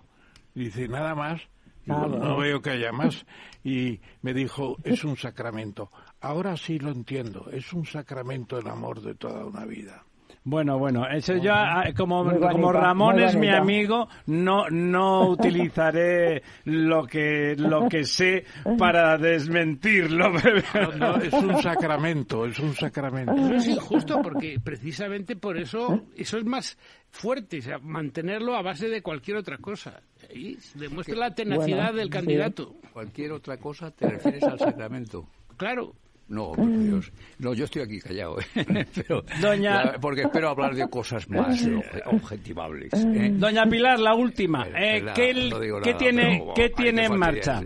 ¿Qué tiene en marcha literariamente? ¿La pluma? Bueno, pues estoy, no, estoy acabando un libro que lo tengo que entregar ahora en abril, eh, que saldrá el 6 de septiembre, me parece, que espero que me entrevistéis, por cierto. Por supuesto, eso está... Hombre, eso está hecho. Os lo presentaré en vuestro programa. Con, Pero tienes que venir libro- físicamente aquí. Te invitamos a Sí, cenar, sí, pero va. tienes que venir. Va, me encantaría. Sí, que además os quiero conocer a todos porque me, me cae muy bien. Te asustarás en algún caso, pero bueno. ¿Y, y de qué va el libro? Cuéntanos, cuéntanos.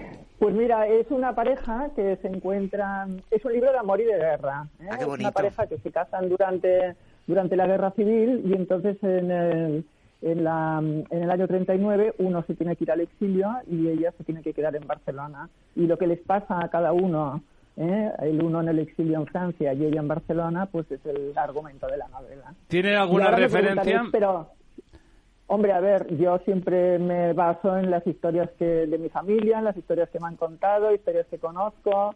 Eh, me contó, bueno, un gran amigo mío tuvo a su abuelo viviendo a 200 kilómetros de Barcelona durante 20 años en Francia, sin saber que estaba ahí, creyéndose que se había muerto.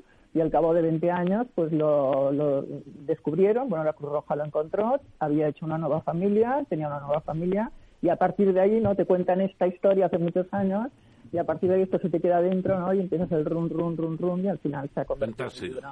Y en septiembre, pues espero que lo veáis. ¿Tiene nombre ya ese libro? No, no, soy muy mala titulando, no, no, estoy ahí dándole vueltas, buscando canciones, boleros, rancheras, eh, poemas, eh, pregunto a todo el mundo, además, ¿se te ocurre algo? ¿Se te Pues sí, mira, algo? ya te diré, Sí, no. te prometo enviarte un título. Yo, no, no, el acabar una novela es una cosa dificilísima, inclu- incluso cuando no son buenas, pero pongo unos títulos maravillosos. Prometo enviarte ¿Ah, un sí? título. Ah, por Ejemplo, un favor. título Te lo, no te lo maravilloso. suplico, te lo suplico. Un Qué título bueno. no maravilloso, pero espectacular siempre es La maté porque era mía. Pero aquí no, nadie mata a nadie, aquí nadie mata a nadie. Bueno, hay varios muertos, hay varios muertos. doña Pilar, eh, pues nada, en cuanto ese libro esté acabado y pueda decir el nombre y pueda tal, aquí la esperamos y seguramente si tarda Fenomenal. mucho, pues la llamaremos con cualquier otra otra excusa. Estupendo, Feliz, encantada. Día de la Muchas Mujer. gracias. Por Buenas las noches. mujeres libres, Gracias, Pilar. La mujer. Igualmente. Buenas noches, abrazo. y el marido. Adiós, adiós, adiós, Y el marido también.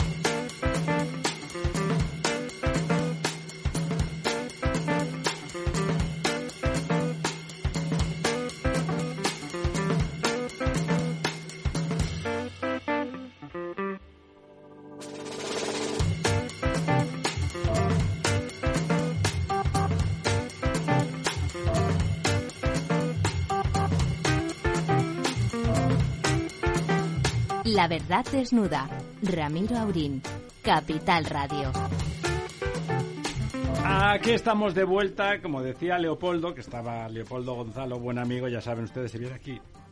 Vamos, recurrentemente para hablar de las cosas de los impuestos muchas veces, pero puede hablar de lo que le dé la gana si tiene que ver con la economía y con la fiscalidad. Solo. Y A mí, a mí me gustaría hablar de otras cosas, ¿eh? pero hoy toca lo que toca. Ya, pero, pero- pero quiero decir, yo quiero eh, comenzar mi intervención recordando una cuestión, sobre todo en relación con lo último que se ha tratado. Eh, el querido maestro mm, Ramón Tamames eh, está casado con su querida Carmen, encantadora de toda la vida. Prieto de Castro. Si yo he cumplido ahora mismo 50 años de matrimonio, con 9 de noviazgo, tú ya de matrimonio debes de estar por los 62. 62, por eso digo. 63. Bueno, Pobre Carmen. 63. fíjate. Pobre Carmen, sí. Bueno, yo, yo contando, sacramento. contando noviazgo y matrimonio 69. Bueno. Eh, no, digo 59, perdón. Bueno, aparte de ese tema que yo, en fin, de decir pasivo, creo que se podían haber dicho muchas cosas, yo las hubiera dicho y me hubiera gustado tener cobertura para hacerlo. Vamos a hablar de cosas prosaicas. Eh, no, Simplemente te introduzco. De lo que viene hoy don Leopoldo Sí. a hablar, hoy en particular, ha venido muchas veces a hablar de otras cosas, como dice él.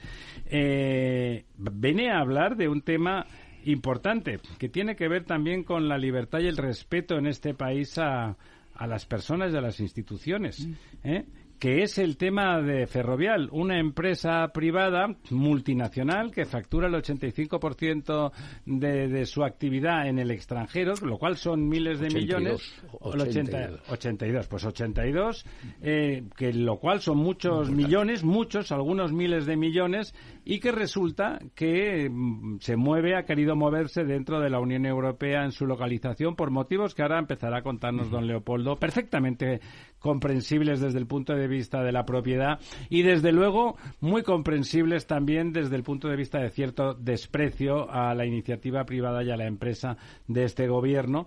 Eh, bueno, y que es sorprendente que más allá del populismo de bajo nivel, los ministros y ministras, también los socialistas, que uno podría llegar a pensar que no iban a entrar al trapo de esas miserias, le han afeado, le han llamado antipatriotas, les han llamado absolutamente de todos y una vez detrás de otra y tenemos ahí una lista de referencias que renuncio a comentar porque don Leopoldo va a comentarlas ampliamente. Don Leopoldo, por favor. Bueno, sí, muchas gracias. Eh, estamos viviendo un momento de patriotismo sobrevenido, que yo me gustaría verlo en otros pagos, ¿eh? no solo en este. Hablando de pagos, hablamos de dinero. Del de patriotismo No, de yo otros, creo lo primero que hay que decir, por ser, por resumir, porque la cosa es bastante enjundiosa y se está prestando además a una cantidad de demagogia de- brutal, eh, brutal, es que aquí nadie se va a ir sin pagar y que incluso quien, me refiero a Ferrovial, parece que se va a ir queda aprobarlo, queda por aprobarlo la Junta General de Accionistas, es una formalidad, ¿verdad? Pero es que además va a seguir pagando en España. Es decir, eh, hay razones de sobra para justificar una cuestión de este tipo. Por supuesto, quienes eh, opinan acerca del asunto con este, digo, patriotismo sobrevenido, porque claro, sin embargo, en otros pagos y en otros temas ese patriotismo está totalmente ausente, ¿no? Bueno, nadie se va a ir sin pagar. Ferrovial en el momento en que el acuerdo de la Junta General de Accionistas pues eh, tenga mm, formalidad definitiva, pues se devengará el impuesto sobre sociedades por el último periodo impositivo como sociedad o entidad residente en España. Y en ese momento, pues lo que ocurre es que hay aspectos a considerar que eh, son atractivos y legítimos. ¿eh? Atractivos y legítimos. Me refiero a lo siguiente. Eh, el artículo 19 de la ley, vigente ley de sociedades, del impuesto sobre sociedades, exige mm, que se integre en la base imponible en este supuesto lo que llamamos plusvalías latentes. ¿eh? Es decir, aquellas que se han producido desde que ciertos activos, ciertos activos se adquirieron y en el transcurso del tiempo se han revalorizado. Es cuando emergen y cuando tienen que ser objeto de un eh, tratamiento fiscal porque en el concepto amplio de renta hoy día que manejamos los incrementos patrimoniales forman parte de la renta, no solo los eh, ingresos corrientes. Bien, en ese caso, por eso eh, era interesante este, tener en cuenta este dato preciso del 82% de los ingresos de Ferrovial proceden de fuera de España. Esto quiere decir bastante. En este caso, al integrar en la base imponible del último devengo del impuesto cuando se produzca, sucede que eh, esas plusvalías latentes tributan al 1,25%. Esto tiene también trascendencia para alguna cosa que veremos luego. Hay una exención, yo la calificaría más que de exención de bonificación, por dividendos y plusvalías de cartera hasta el eh, 95%, con lo cual si giramos el tipo de gravamen del impuesto sobre sociedades, que es como sabéis muy bien el 25%, lo giramos no sobre el 100% de la plusvalía, sino solo por el 5%, con lo cual tributamos 1,25%. Bien, esto es una cuestión que desde el punto de vista empresarial, teniendo en cuenta que estamos en un ámbito que siempre eh, invocamos de la Unión Europea y de la, la- vamos, la- la- la eficiencia económica y Es el esto, mercado relevante. el mercado relevantísimo, ¿no? el único relevante, bueno, pues parece que es legítimo, no es un ilegal. Pero Pero- eso no existe, don Sí. Leopoldo, en el resto de países. Ese en el resto de países la exención es del 100%. Sí, sí, exactamente. exactamente. no es relevante, No, no, perdón, pero son es- es 50 del- millones. es Del 90, del 90% al 100%. ¿eh? Entonces yo lo único que digo es que efectivamente si el 90% está exento, queda, eh, perder el 95%, queda un 5%. ¿Y cómo tributa? Pues tributa eh, al 25%, lo cual da como resultado un 1,25%. Pero ese ¿Eh? 1,25% son millones en relación a los beneficios que tienen en el extranjero, que no se pagan en otros países. que no se pagan en otros. Bueno, vamos a ver, eh, esto sí, claro, vamos a ver, aquí eh, ya hace mucho tiempo, desde el 98, eh, por lo que a nosotros se refiere, está en vigor un nuevo impuesto que es el impuesto sobre la renta de los no residentes, que venía a sustituir a lo que era la obligación real de contribuir anterior. Entonces, o se graba la renta mundial cuando se tiene residencia en un país por el país donde está, o se graba solo la renta generada Claro, dentro del propio eso es país. lo lógico, efectivamente. Entonces, por eso me interesa mucho destacar que eh, Ferrovial es un holding. Es más, existe Ferrovial Internacional ya, Claro, claro. ya en Holanda. Y ¿eh? no tiene por qué tributar en España por unos 82%. Claro, claro, exactamente. Bueno, entonces, la, si la solución es muy clara, por eso aludía al impuesto sobre la renta de los no residentes. Hasta ahora es residente, tributa por la renta mundial. Pero desde este momento, hombre, si genera fuera de España un 82% de sus resultados, bueno, pues, pues, pues, pues, pues, pues no tiene por qué realmente. Puede tributarlos en otro sitio, exactamente, claro. Exactamente. Bueno, eh, quiero decir que, mm, en definitiva, lo que subyace en este tema, que se ha politizado excesivamente, y además con mucha demagogia, es eh, la inseguridad jurídica de ser contribuyente en España. ¿Eh? Eso por una parte. Y luego la posibilidad de aumentar la capacidad de financiación. Que eso sí se logra cuando uno se externaliza, digamos. Sobre todo en Holanda. Sobre todo en Holanda, que tiene, en cuanto a la solvencia medido por la deuda pública, una calificación de triple A. De triple A. Es que nosotros estamos en la A, eh, perdón, la B, A pequeña, A pequeña 1. Es decir, que tenemos un recorrido muy largo hasta llegar a las tres A's. Ni siquiera llegamos a las B's. ¿eh? O sea, que eso está claro, ¿no? Entonces, claro, eso naturalmente genera una capacidad de endeudamiento, una solvencia que, en fin, eh, por supuesto, eh, la cotización en las bolsas eh, en, la, en Nueva York y en, en Wall Street, etcétera, que no tiene ahora mismo una eh, sociedad, una entidad que tiene residencia exclusiva en España, ¿no? Bueno, lo que sí me interesaba decir Puede es la crecer siguiente. la empresa mucho más y mucho más Exactamente, rápidamente. Exactamente. Y sobre todo, a mí lo que me llama la atención es que se sea tan escrupuloso a la hora del patriotismo económico, cuando estamos, por otra parte, propugnando la eficiencia, la economía, y cuando estamos reivindicando un espacio homogéneo. Es evidente, Leopoldo, que eso es una broma de mal gusto. No, no, pero, pero hay que ver la, cosa, la de cosas que están diciendo los digitales estos días. ¿eh? Y algunos no quiero señalarlos, pero vamos, son el 90%, ¿eh? como, Sí, no- sí, sí, como en otros temas. Como en otros temas. Bueno, hay que devolver el dinero recibido para promover una empresa española que son varios miles de millones también. sí, sí. ¿no? Sí, bueno, quieren. un argumento Tienen que que- hacer una ley. Tienen que hacer una ley. Oye, Bueno. pero un argumento que se está utilizando, que es de- absolutamente, eh, bueno, yo no sé cómo calificarlo, esto lo ha hecho el presidente del gobierno además, ¿eh? Eh, que eh, Ferrovial se ha, ha crecido y se ha nutrido de los contribuyentes españoles. Claro, pero, pero no solo feo, sino además es que es una tautología.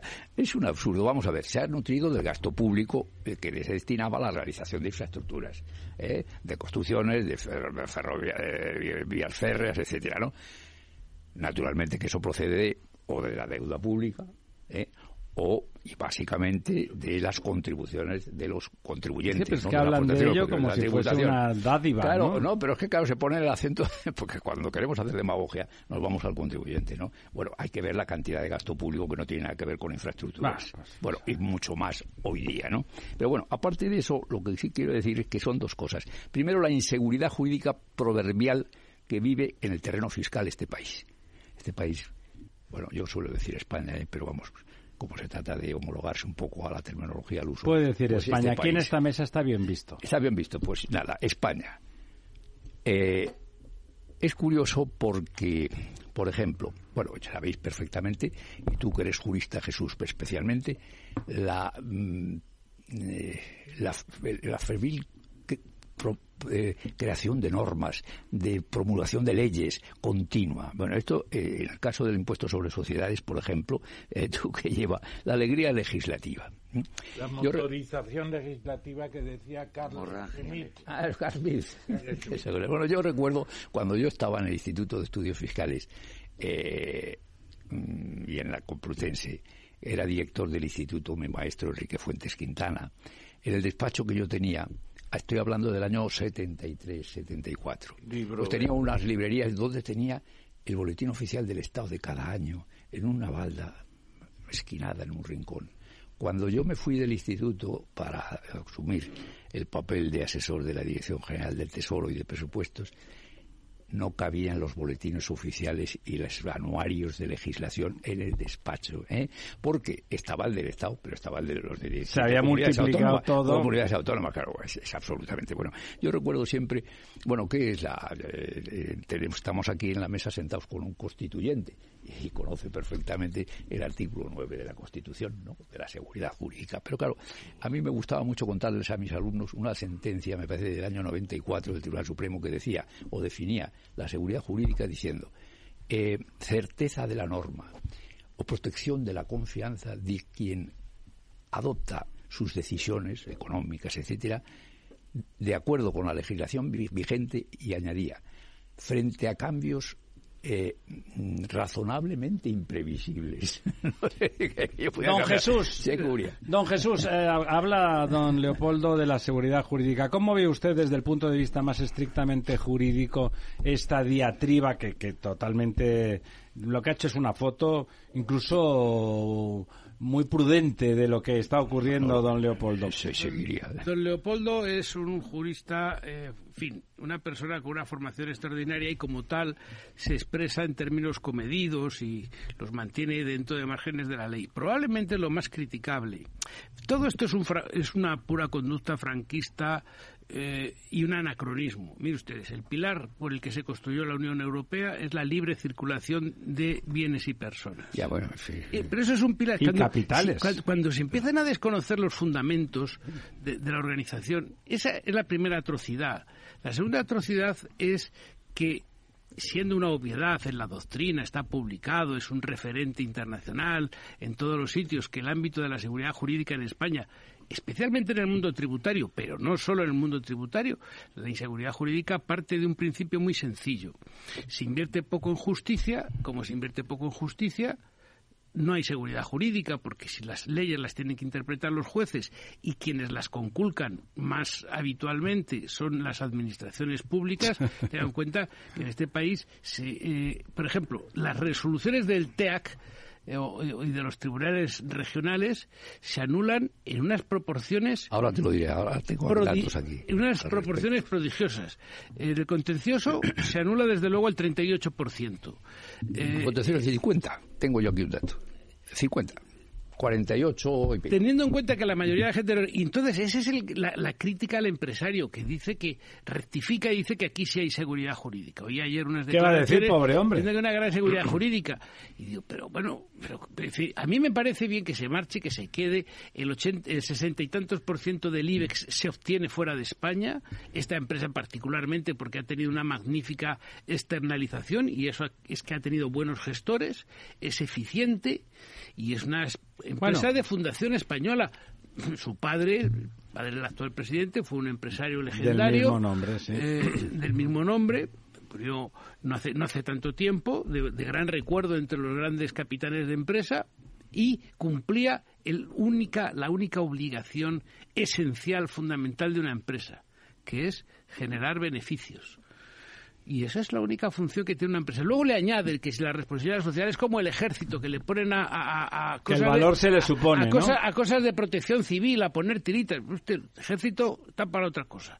Las empresas no están solo para la responsabilidad social, corporativa, en fin, la sensibilidad medioambiental, todo eso está muy bien.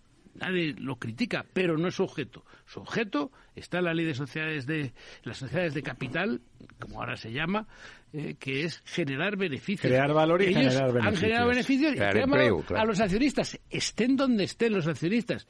¿Quién pregunta dónde están los accionistas de esta empresa? ¿A quién le importa? Solamente preguntar eso y solamente cuestionarlo debería de ser una infracción penal. Pero claro, el Estado se blinda frente a los ciudadanos porque la jurisdicción más lenta de todas las que hay, siendo todas pavorosamente lentas, es la contenciosa administrativa. Pues agrega, por favor, que eso es el capitalismo que le gustaba tan poquito a Marx.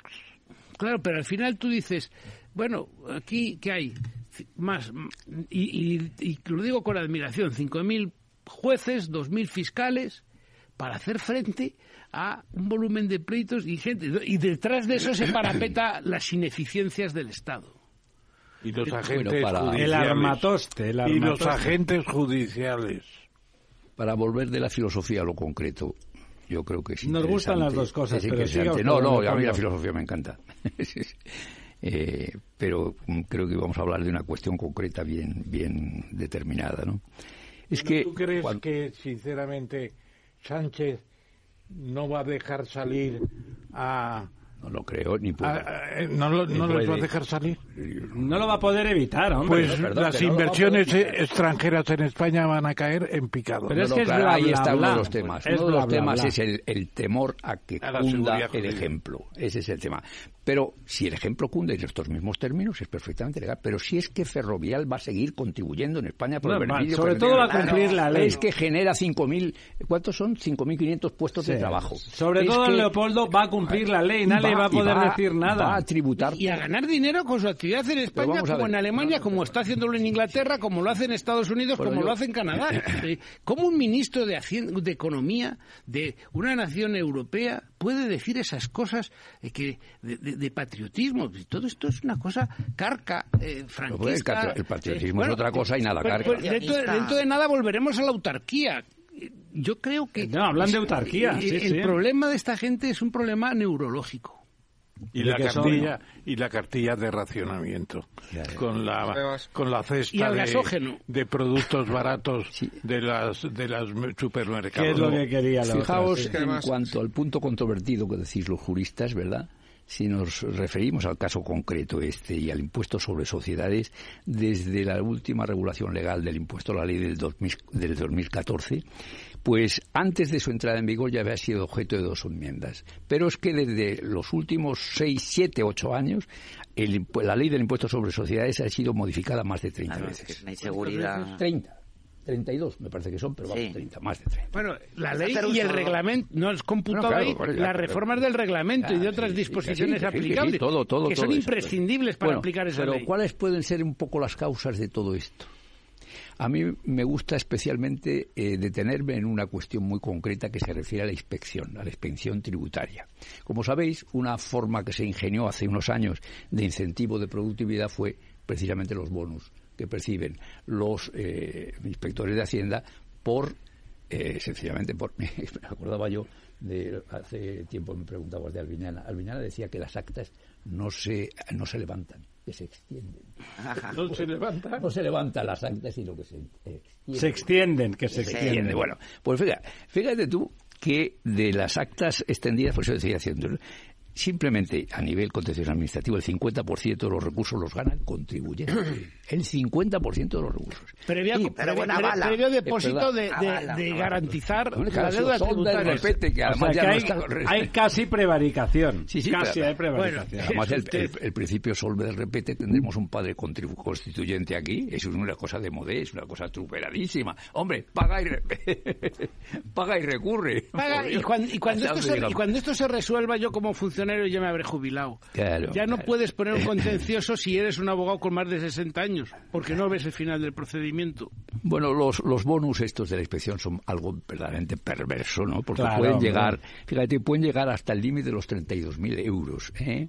Y además, cuando el ¿Y qué recurso no progresa, no se reintegra. No se reintegra. No. Es que eso es muy, muy, muy importante. Hombre. ¿no? Es decir, yo estimulo una, un acta eh, de inspección en un sentido y resulta que cuando se demuestra este 50% que aquello no procedía en la vía contenciosa administrativa, no me refiero a... Ellos cobran pues resulta igual. Que, que se, que se ha quedado sin retornar ese lucro, ¿no? Ese lucro penoso, ¿no? Bueno, por no entrar, vamos, más datos relativos a las reclamaciones, eh, etcétera. Eso es para reforzar, don Leopoldo, la idea de inseguridad jurídica, ¿verdad? Claro, tú fíjate tú, exacto, para reforzar la idea de absoluta inseguridad jurídica. Yo me acuerdo siempre cuando hablamos de esto de la reforma Reagan. La reforma Reagan, modérica en este sentido y en otros, consistía en lo siguiente. A principios del ejercicio fiscal se estaba elaborando una reforma de la imposición sobre la renta, pero ya se determinaba en el texto que no entraría en vigor hasta el 1 de enero del año siguiente. Posibilitar que los contribuyentes Claro, se adaptaran su- se claro, ajustaran claro, y que planificaran sus negocios y su actividad económica, bueno, y se escondieran algunos, lo cual es muy legítimo, ¿no? Hombre, La todo, obligación sabes, del reo se escapa. La manera correcta de esconderse fiscalmente es no incurrir en los hechos imponibles. Claro, eso es lo ideal. Entonces tú los evitas o los modificas en la medida que puedas para que tengan un tratamiento fiscal diferente, más ventajoso para ti. Eso es consecuencia de la inteligencia humana. Que te crees más ventajoso para ti, luego ya se encargará en la arbitrariedad que supone la interpretación de las normas fiscales, Sí, claro. que son de una, de una prolijosidad inabarcable e incontenible en aquello que un magistrado con un gran acierto llamó el Guantánamo jurídico. Un país donde un juez eh, pone en una sentencia que el sistema tributario es un Guantánamo jurídico y Es una persona decente. y, un empresario, y un empresario que se desdice de, de la acusación de falta de seguridad jurídica. Esos son los dos escenarios de la balanza. No, pero fíjate, para seguir con ese mismo tema, eh, ¿sabéis que eh, existe la posibilidad de la consulta tributaria?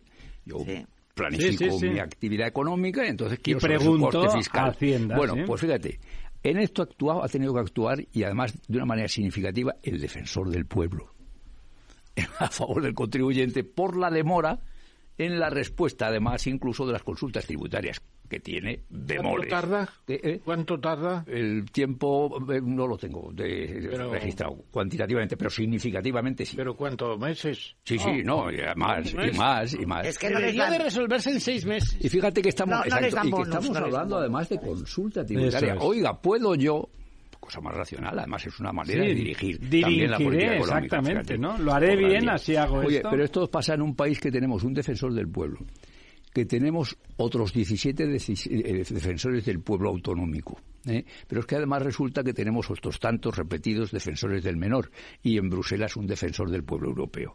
Pero estamos absolutamente con la hoja de parra. Indefensos, estamos absolutamente indefensos. Totalmente, totalmente. Bueno, además de la, vamos, las, las deficiencias en la técnica legislativa, etcétera, todos recordamos ahora mismo la declaración de inconstitucionalidad de la plusvalía municipal a los ocho años de producirse. Vamos, es que O la ilegalidad del... como botón de muestra, eh, nada de, más. de la, de la obligación de declarar el dinero en el exterior.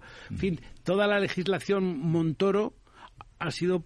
Es verdad que con 10 años después ha sido pasada a cuchillo por Otro los tipo- tribunales. otro tipo tribunales- pavoroso, Montoro. Tribunales de aquí y los tribunales de Voy fuera. a contar una, yo a Montoro lo conozco bien, además las oposiciones de adjuntos de universidad las hicimos juntos, valga la redundancia. ¿eh? Bueno, y que Bueno. sepáis que vi a Montoro en el funeral de mi llorado maestro Juan Velarde.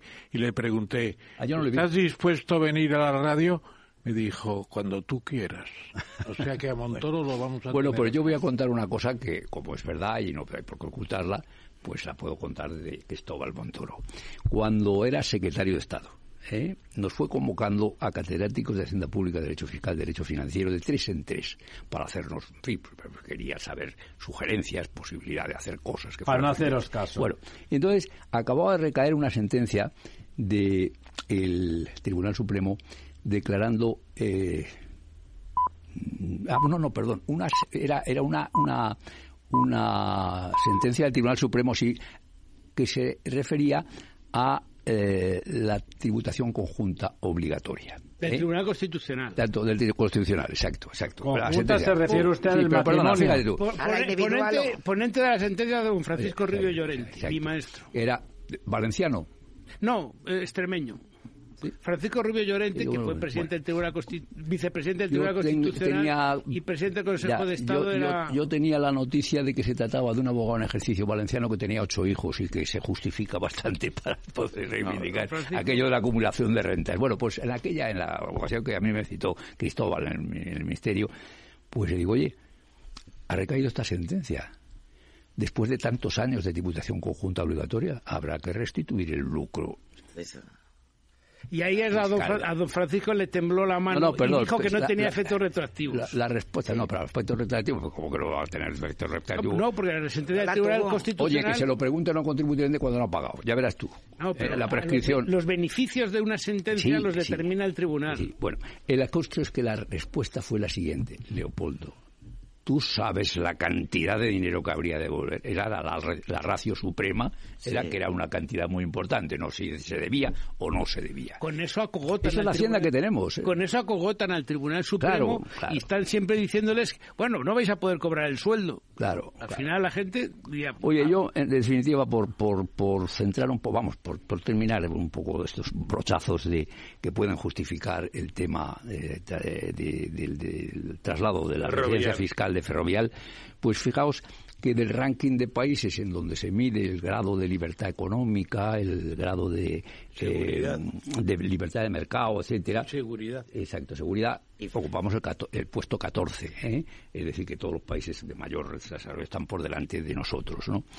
Tenemos una peor. calificación de la deuda que, siendo, y esto es lo que es incentivo para el traslado de la residencia fiscal efectiva a, a los Países Bajos, tenemos una calificación de la deuda de B grande a pequeña, pequeña 1, como antes decía, Holanda tiene la triple A. Esto faculta a la entidad que se residencie en su territorio para acceder a líneas de crédito especiales, para cotizar en bolsas sin ningún tipo de, recelo ni discriminación, etcétera, etcétera. Eh, en definitiva, una entidad cuyo mm, volumen, cuyo volumen de ingresos alcanza de los ingresos obtenidos en el exterior el 82%, como decíamos antes. Pero es que en cuanto a los fondos propios procedentes del negocio internacional es el 96%. Es que de facto es una entidad fuera. que está fuera, que está fuera. Bueno, está globalizada. Ahora, y, y, claro, y cuando se Está dice, hombre, es que se, creó eh, hace 70 años y se ha beneficiado, y por ahí enseguida viene la, la, la- la- el rosario del franquismo, porque es que además eh, este Rafael... eh, eh, Rafael Del Pino. Del Pino. del Pino, es que se llama Calvo Sotelo después. Sí. Y es que, claro, en fin, Leopoldo te digamos el que se llamaba en mi tiempo de plus de juventud. castigo. Merece un plus de castigo. Don Leopoldo, como ha dicho antes eh, Jesús, lo que es franquista es el análisis que se está haciendo desde el gobierno del traslado de la, de la empresa ferrovial. Eso Bueno, es lo que tiene un perfil no, franquista. no, no, no. El, el- el- el asunto está en que se le han buscado, porque han investigado estos medios en los que nos desenvolvemos, medios presuntamente de información o de desinformación, que tiene algún parentesco también con Mirando el Bosque. Anda. Entonces, claro, están dibujando una redada. Bueno, están buscando en los registros. Bueno, eso, eso es una canallada sin más. Bueno, ¿no? bueno, entonces ya eh, he hablado del, del patriotismo sobrevenido y sorprendente, ¿verdad? Eh, que desde luego, eh, no sé. Y falso, y ajeno y a total a todo criterio de eficiencia y de cumplimiento, porque aquí somos globalistas o globalitarios, salvo que vengan cuestiones de este tipo, puedan suponer eh, pues una, un ejemplo a imitar legítimo y además guiado siempre por criterios de eficiencia, de economía, en lo que se está reivindicando un, reivindicando un espacio único europeo, un espacio en donde se puedan producir las transacciones, etcétera. Entonces, ¿cómo defiende usted una cosa y ya saca otra, no? Es algo verdaderamente penoso, ¿no? Eh, no sé, eh, por añadir algo más en esta exposición tan desordenada ¿no? que, que- que he hecho, ¿no? Pero, en definitiva, el tema de seguridad jurídica, ¿eh? Fundamentalísimo, y el tema de la eh, capacidad de financiación, el ah. límite al que ha llevado una empresa, me parece que son razones suficientes. A mí me parece, don para- Leopoldo, que- Sobre todo, y perdóname que termino, es que además vuelvo a repetir lo que decía al principio, que aquí nadie se va sin pagar, en Claro este caso, no. y segundo, que va a seguir pagando. Que va a seguir pagando bajo la forma y- del y- impuesto sobre la renta de los residentes. eh, eh, Leopoldo, perdona, eh, ¿tú crees que esto eh, va a ser seguido por otras empresas? Yo, yo tengo candidatos, tengo candidatos No, no va a que ir son, ninguna más. que son Iberdrola, que son ACS, incluso que es Acciona. Y, y, y a lo mejor tiene mucho que ver con Estados Unidos. Mira, yo conozco el caso de Fiat y el caso de Pirelli, que es cierto, están domiciliados en Holanda. es decir, están domiciliados en, Cada vez hay más en Holanda. Quiere que- decir que ha dejado de ser italiana. Fiat las y Pirelli- emblemáticas, ¿no? Fiat y Pirelli están domiciliadas en Holanda. Bueno, Fiat No ahora sabía, está en el grupo de... Cada vez son más las empresas bueno, es que están yendo a Países Bajos Una, por el tema de, Fiat ahora de la financiación. Perdona. Una de las conclusiones, Lorenzo, una de las conclusiones que se pueden extraer después de este dictamen, y algunos de tus admiradores te llaman verbo florido, con justeza, No, no son pues eh, es que el problema de la seguridad es tremendo porque tenemos un sistema corporativo obsoleto. Y aquí te cojo, aquí te pa- aquí te mato. Es la, la teoría de cómo se llama el ministro de Hacienda que mencionábamos antes. Montoro. Montoro es un recaudacionista. Todos los ministros de Hacienda, ¿no? Recaudacionista. Comunista. No, han leído, Gobierno del PP. han leído a, ¿cómo se llama el gran fiscalista norteamericano? El gran fiscalista. Actual. El- no, de los años del siglo pasado. de- de- su- Da fuentes- igual, no se preocupen. Bueno, ya, ya, lo, sa- ya, lo, ya lo sacaremos. Eh, No tienen en cuenta los efectos fiscales en todo el desarrollo económico, que es una cosa que estudió también Gunnar Myrdal. Gunnar Myrdal, sí. Bueno, y, y, y, eh, ese aspecto... y Musgrave, Musgrave. Oye, estoy... Musgrave, ¿te acuerdas? Sí, sí. Eh, estoy preparando unas notas eh, in memoriam por Juan Velarde. Muy bien. Querido tu, Mi maestro. tu maestro. Eh, tu, eh, eh, Ramón fue adjunto de cátedra, in illo tempore, de, ahí empezó de la cátedra de Juan Velarde, ¿no?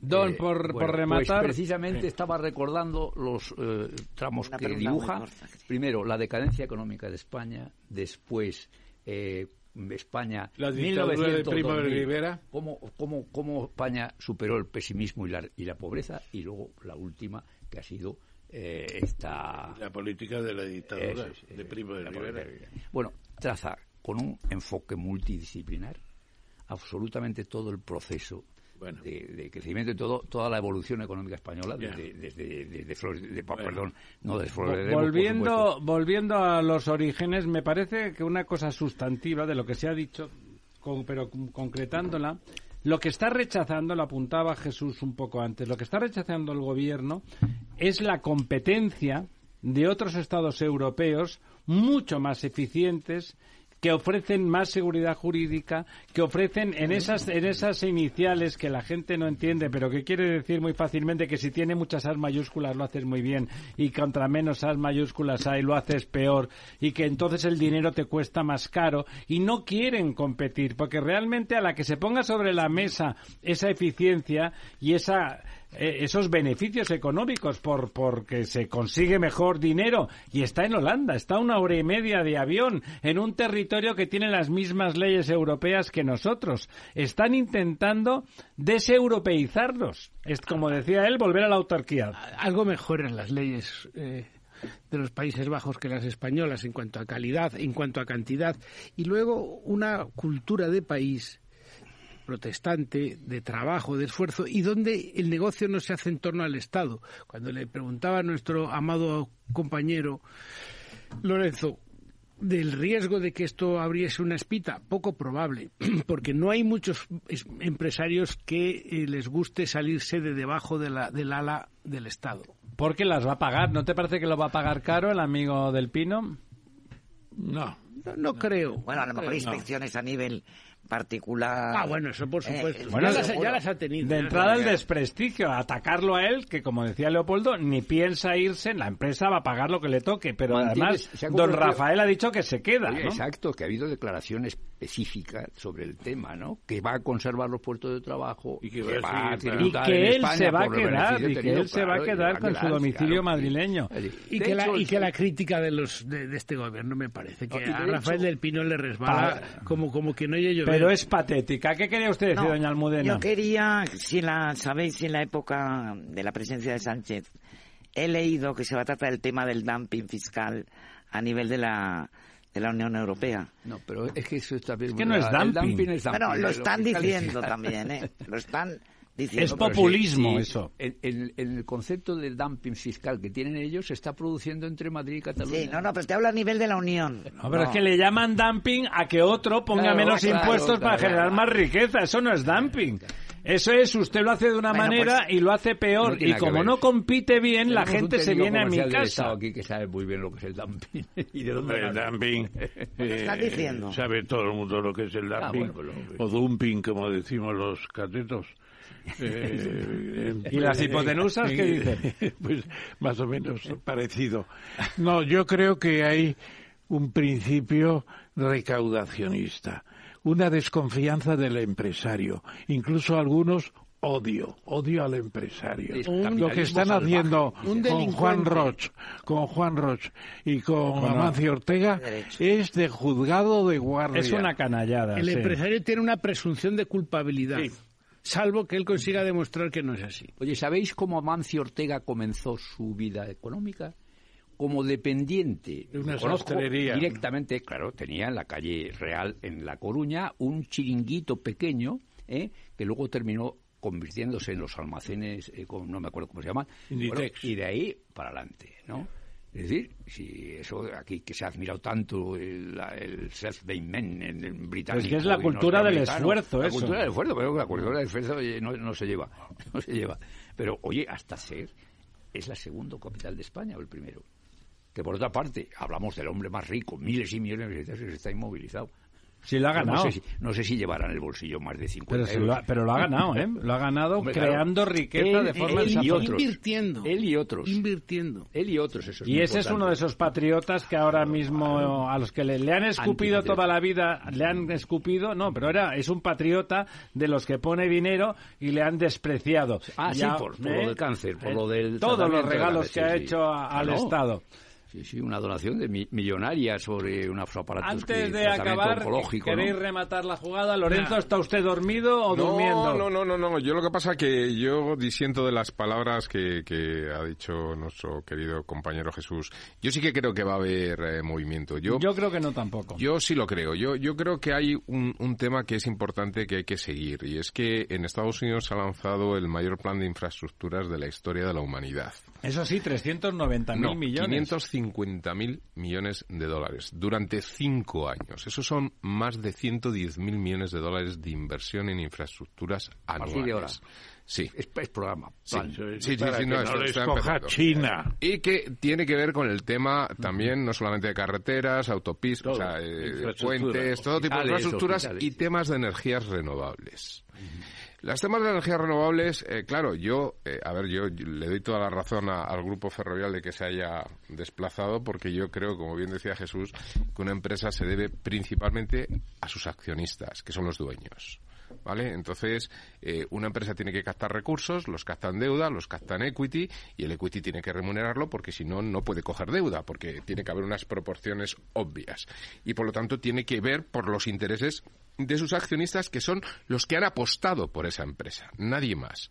Entonces yo esto lo entiendo. Pero sí que es verdad que el movimiento de Holanda puede tener circunstancias más allá de los impuestos que se pagan por la operación en España, etcétera, de ese 12, 18%, porque eh, la proyección que tiene Ferrovial es que ese 82% que se hace fuera de España acabe siendo el 99%, porque de hecho el segundo movimiento que ha hecho al día siguiente es anunciar que se abre hacia el mercado americano y que cotiza en la bolsa de Nueva York. Ya con lo cual, bolsa, con lo cual está indicando que hay un tema que tiene que ver con Estados Unidos. Y claro, cuando tú coges el artículo 31 de la ley del impuesto de sociedades en España, pues te ves que el tema de la doble imposición internacional tiene un pequeño problema. Y es que todo el tema de bonificaciones se eliminan y cotizarían en España, cosa que no ocurre en Holanda. Y el problema es que el señor Biden ha introducido un montón de subvenciones y bonificaciones a todo el plan de infraestructuras americano. Con lo cual, yo creo que detrás del de, eh, el grupo ferrovial va a ir el grupo ACS, va a ir el grupo, probablemente incluso Acciona, que también tiene muchos intereses en Estados Unidos, y un grupo como Iberdrola. ACS ha dicho que Entonces no, yo creo ¿eh? que van a empezar a deslizar. Bueno, vamos a ver cómo va a ir evolucionando el tema del plan de infraestructuras y, y si realmente se, se, se, se, se, se, Se sustancia. se termina sustanciando en la medida de lo que se está anunciando. Bueno, ahí yo quería decir también que hay una persona que tendremos que llamar a capítulo en esta mesa redonda, que es eh, José Luis Bonet. José Luis Bonet en la Cámara España, que es la principal Cámara de Comercio de todo el país, por así decirlo, plantea que España tiene que ser un hub financiero. Y para eso hay que cambiar muchas cosas. Y yo espero Y hay que tener financieros. espero que tengamos quizá un nuevo gobierno en los próximos meses que empiece a dar a esto final de año. un poco de aire y no la vuelta al franquismo y la, la- la prohibición de las inversiones extranjeras que lo prohibió Franco el año 39. Luego dio la libertad, pero de las, de las inversiones extranjeras. Estamos obsoletos, atrasados y con un personal criticando a los empresarios. y no Vaya tropa que decía aquel. No, decía, no, no decía vaya, decía joder, qué tropa. Joder, qué tropa. Yo no sé si hay tiempo, un momento. Un nada minuto, más, le doy un minuto y más, pasamos al algo siguiente que tema. ha salido en, la, en el coloquio, que es el tema de la autarquía. Yo recuerdo que esto se planteó cuando hicimos aquel libro coordinado por el BSCH con Velarde y tal, ¿no? Ahora verá la fuerza Orcan. En el año 39 no había comercio internacional. El GATT se crea después. Las economías de todo el mundo se cierran como los moluscos cierran sus valvas, ¿verdad? Y no había comercio internacional. Y España, oye, aquello del list, ¿te acuerdas? ¿Para qué importar lo que puedes producir tú? Y se crea líneas a, a imitación del IRI italiano y se va abriendo. Y cuando llega el momento del plan de estabilización del que tú sabes tanto y eres tan protagonista, bueno, llega el plan de estabilización y liberalización se llamaba. Estabilización y liberalización de la economía española. El plan de estabilización. Sí era la estabilización, micrófono, sí. era liberalización, abertura de, la, de la economía española. O sea que si fue hubo autarquía no fue por gusto, ¿eh? No fue por gusto, fue porque lo imponían las condiciones del comercio internacional y de la economía internacional de esa época. Bueno, y una forma de que no entrara el comunismo y otras tendencias. Ahí estaba el marqués de Suances a la cabeza. Sí, sí, claro, el INI. Eh, querría decir que convocamos a don, a don Jesús Sánchez Lambán, le, le, Lambás. convo- Lambás, le convocamos pensando en el tema de Mr. Bernin, Bernin, ¿cómo se llama? mediador. El Tito Berni, el Tito Berni. Tito Berni, que es una fórmula degradada de inseguridad jurídica porque es la corrupción, que es la baja, la, la parte más baja todavía, pero que tenemos que volver sobre ese tema porque ya hoy me parece que Sí, no. no vamos a tener tiempo. Lo que pasa, fíjese usted, don Jesús, según el señor Pachi López, no hay caso. Pero aunque fuera eso de verdad, el- la imagen y el ejemplo, la política se basa ¿cómo que en la- aunque fuera eso, verdad? Se han salido Pero- las declaraciones es de los, de los sujetos. pero, pero, en fin, a uno le puede quitarle usted a un político la fantasía porque se queda sin político. Eh, imagínese que eso fuera verdad, pero el ejemplo, alguien que tiene que dar ejemplo, que tiene que de- demostrar unas, unos códigos de conducta y de comportamiento moral, porque para eso están en las instituciones, es demoledor. Si en realidad la responsabilidad criminal no es tan trascendente, por supuesto, pero esto tiene pinta eh, cuantitativamente de no ser muy grande, pero lo que sí que es grande es el ejemplo atroz. Volvemos otra vez al Roldán en calzoncillos eh, con, unas, es. con unas señoritas eh, de Los esas que que hablan de fuman ni hablan de tú, como aquellos. camino, camino de Laos, un Lo- país escribía mejor don José Ortega, que llamaba amigas efímeras. Amigas efímeras, eso es muy bonito. Bueno, eh, entonces, si les parece, muchas gracias, don Leopoldo. Bo- nos vamos, nos vamos inmediatamente y sin solución de continuidad porque es tardísimo al quid pro quo. Al quid pro quo. Le vamos a repasar brevemente esas cosas que decimos algunas veces por la mañana y que le gusta decir a, a don Jesús Luis González Valvé. No hay ingenieros en España. En España gobiernan, bueno, las- los tres ministros tecnológicos son, la, la- son ah, en el mejor de los casos abogados, ah, geógrafos. Sí, el caso es que tenemos bastantes ¿Dónde ingenieros. están? 15,7 eh, ingenieros por mil habitantes, que me parece una cifra sorprendente.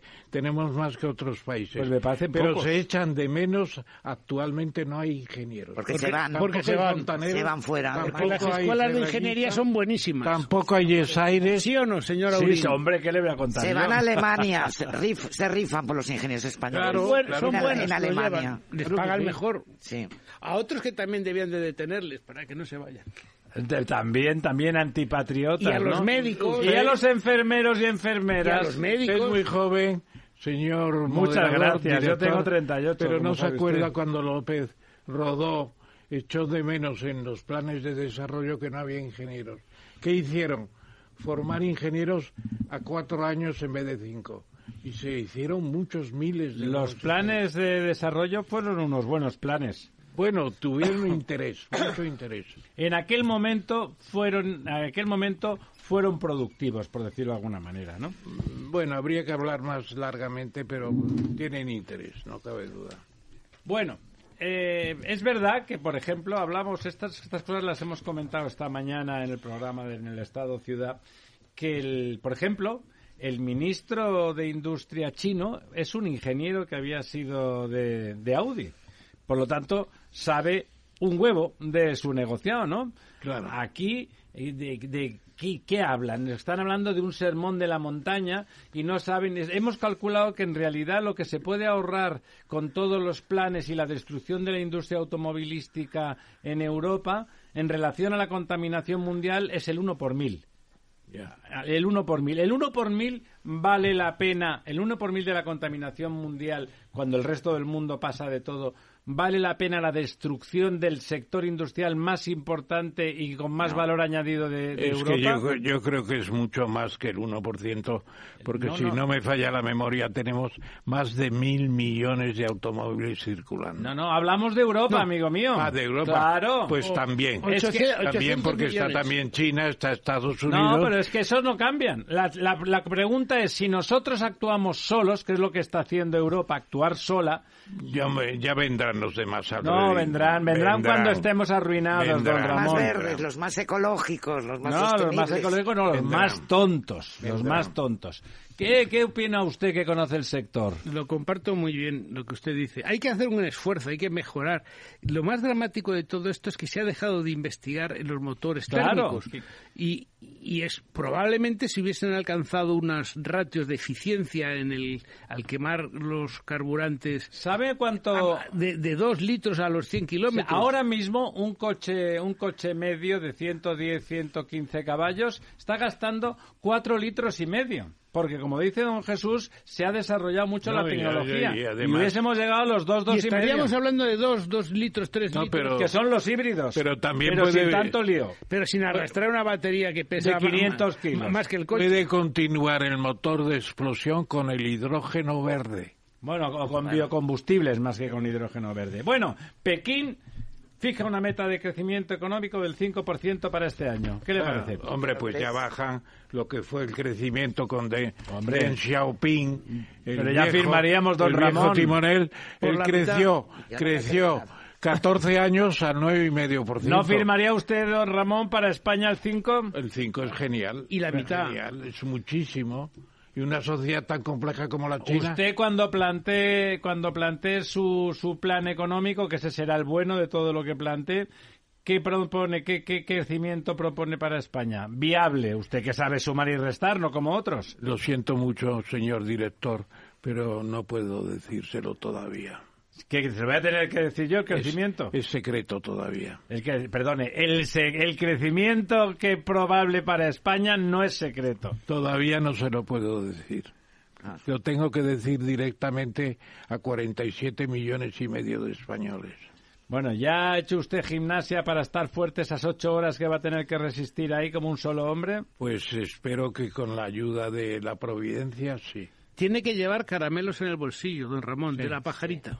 Muy bien. Pajarita. Me lo ha dicho una persona muy querida que le Ah, pues admira mira, muchísimo son los usted. caramelos que nos dan en la Real Academia de Ciencias Por eso, Morales por y eso, por Políticas. eso. Haré un Eh, stock el próximo día. Bueno, primero, primero haga un, La pajarita. una La distracción. pajarita. Está cerca, está en Colón. ¿Algo más? o- La, sí, hombre, claro que más. vamos a comprar. 400 mil millones en exportaciones. ¿Qué le parece En eso? el año 22, impresionante, porque además hemos estado ganando dinero en las reexportaciones de gas, de lubrificantes, de combustibles derivados del petróleo, las refinerías funcionando a tope. Y seguimos, y seguimos aumentando cuota a nivel internacional de Todavía, exportaciones. el único país El único europeo. país, sí. Eh, Fantástico. 400.000 desarrollado que sigue millones. incrementando cuota. Perdone, global pero los que venden no exportaciones. son esos canallas de empresarios que fuman puros. Sí, señor. Fuman puros y, y no han determinado aún su orientación sexual. Bueno, vamos a decir las cosas claras en esta mesa. Aquí hay un juga- hay un fumador de puros. Sí, pero no es empresario, pobrecillo. Bueno, no, no sé si es empre- sí que es empresario, autónomo. Y desde luego la, la- la- la determinación sexual la tomó hace mucho tiempo y tiene una fama y una reputación Pero se, arrepiente, pero se arrepiente mucho. Con 20 años menos yo estaba también cambiándome todas las mañanas en el registro civil. Todas las mañanas, una sí, una no, una sí, una no, ¿verdad? Pero que es cada seis meses, ¿no? Que es que tenemos máximo de posibilidad. Ya, pero los jueces lo interpretarán y ya veremos si se sostiene eso, porque a lo mejor se conculcan derechos fundamentales y te obligan a estar seis meses en un mismo sexo. Y ya es un aburrimiento, ¿verdad? Claro. Porque tienes que aguantar al mismo o a la misma. Los disparates hay que llevarles al paroxismo. Al límite, al En el límite. paroxismo se paran los disparates. En el sismo parado. bueno, eh, bueno, aquí uno de esos titulares que a veces los periodistas tienen a bien hacer, que son una barbaridad. La crisis climática lleva a España a frenar las elevadas fugas de agua. Impresionante las fugas. Las fugas son impresionantes, el titular es horroroso. En España, un sistema con poca inversión, con poca inversión, produce que tanto en el agua urbana como en el regadío haya muchísimas fugas. Se puede hablar entre el 5 en los sitios muy eficientes y el 40 en los más ineficientes. Evidentemente, eh, en cualquier sitio, pero en un sitio con poca agua, no, por, no, no ahora por el cambio climático. En España hemos tenido un problema de agua siempre. Sin embalses, España sería inviable. Totalmente. Inviable. O sea, aprovechamos el 40% del agua que cae del cielo gracias a los embalses y no aprovecharíamos el 8%. O sea que en España podrían vivir 9 millones de personas en lugar de 47. ¿eh? Para que así, a grosso modo. Por lo tanto, evidentemente que hay que frenar las fugas, hay que ese recurso salvaguardarlo y bueno, pero no por la crisis climática. Por la crisis climática más, porque todavía se acentúa más el problema. Don Jesús. Y permítame decir que una de las ineficiencias eh, y del deterioro de las ratios en el aprovechamiento del agua en baja, como usted sabe, La fue- distribución doméstica para fue los profanos. los- la nefasta política de, inter- de internalizar la gestión del agua en empresas municipales. que no tenían ni Sin, te- sin tecnología y- y que al final terminan teniendo lo que contratar fuera, pero no es lo mismo. Y aquí se ve No, si ahora eso, todo se saca esto la solo- colaboración público-privada que ha sido una de las cosas más eficientes. Habría caudales hidráulicos suficientes en España con una buena gestión. Usted es de Valladolid, ¿no? Eh, Cerca. Hay un, hay un, del Campo, digo. hay un puente por ahí que hay que atravesar o que hay que demoler. La buena noticia, don Ramón. El Monte del Pardo, un paraíso escondido en plena capital de España. Pero está tan cerca el Monte del Pardo. 160 kilómetros cuadrados. Impresionante. Está tocando, está dentro del, del propio municipio de Madrid, naturalmente. Nace, nace ahí, Cuando pero camas, hicimos el parque del Alto Manzanares, que excluyó el Monte del Pardo por una petición del rey, Juan Carlos. ¿Y por Juan qué Carlos- pidió eso? Porque Juan Carlos llamó a Matías Cortés, su abogado particular, y le dijo, dile por favor a Ramón, yo estaba en el ayuntamiento entonces y pro- promoví esa, ese parque del al- el Alto Manzanares, dile a Ramón que no me quite el Monte del Pardo. Y yo no que tiene algún alguna casita Y ahora se conforman con 2.000 hectáreas de 100 La zarzuela está dentro del Pardo. Nos vamos, amigas, amigos, don Ramón, doña Almudena, don. Jesús, don Lorenzo, nuestro compañero al otro lado de la pecera. Amigas, amigos, feliz Día de la Mujer. El próximo miércoles más, pero no mejor, porque eso es imposible.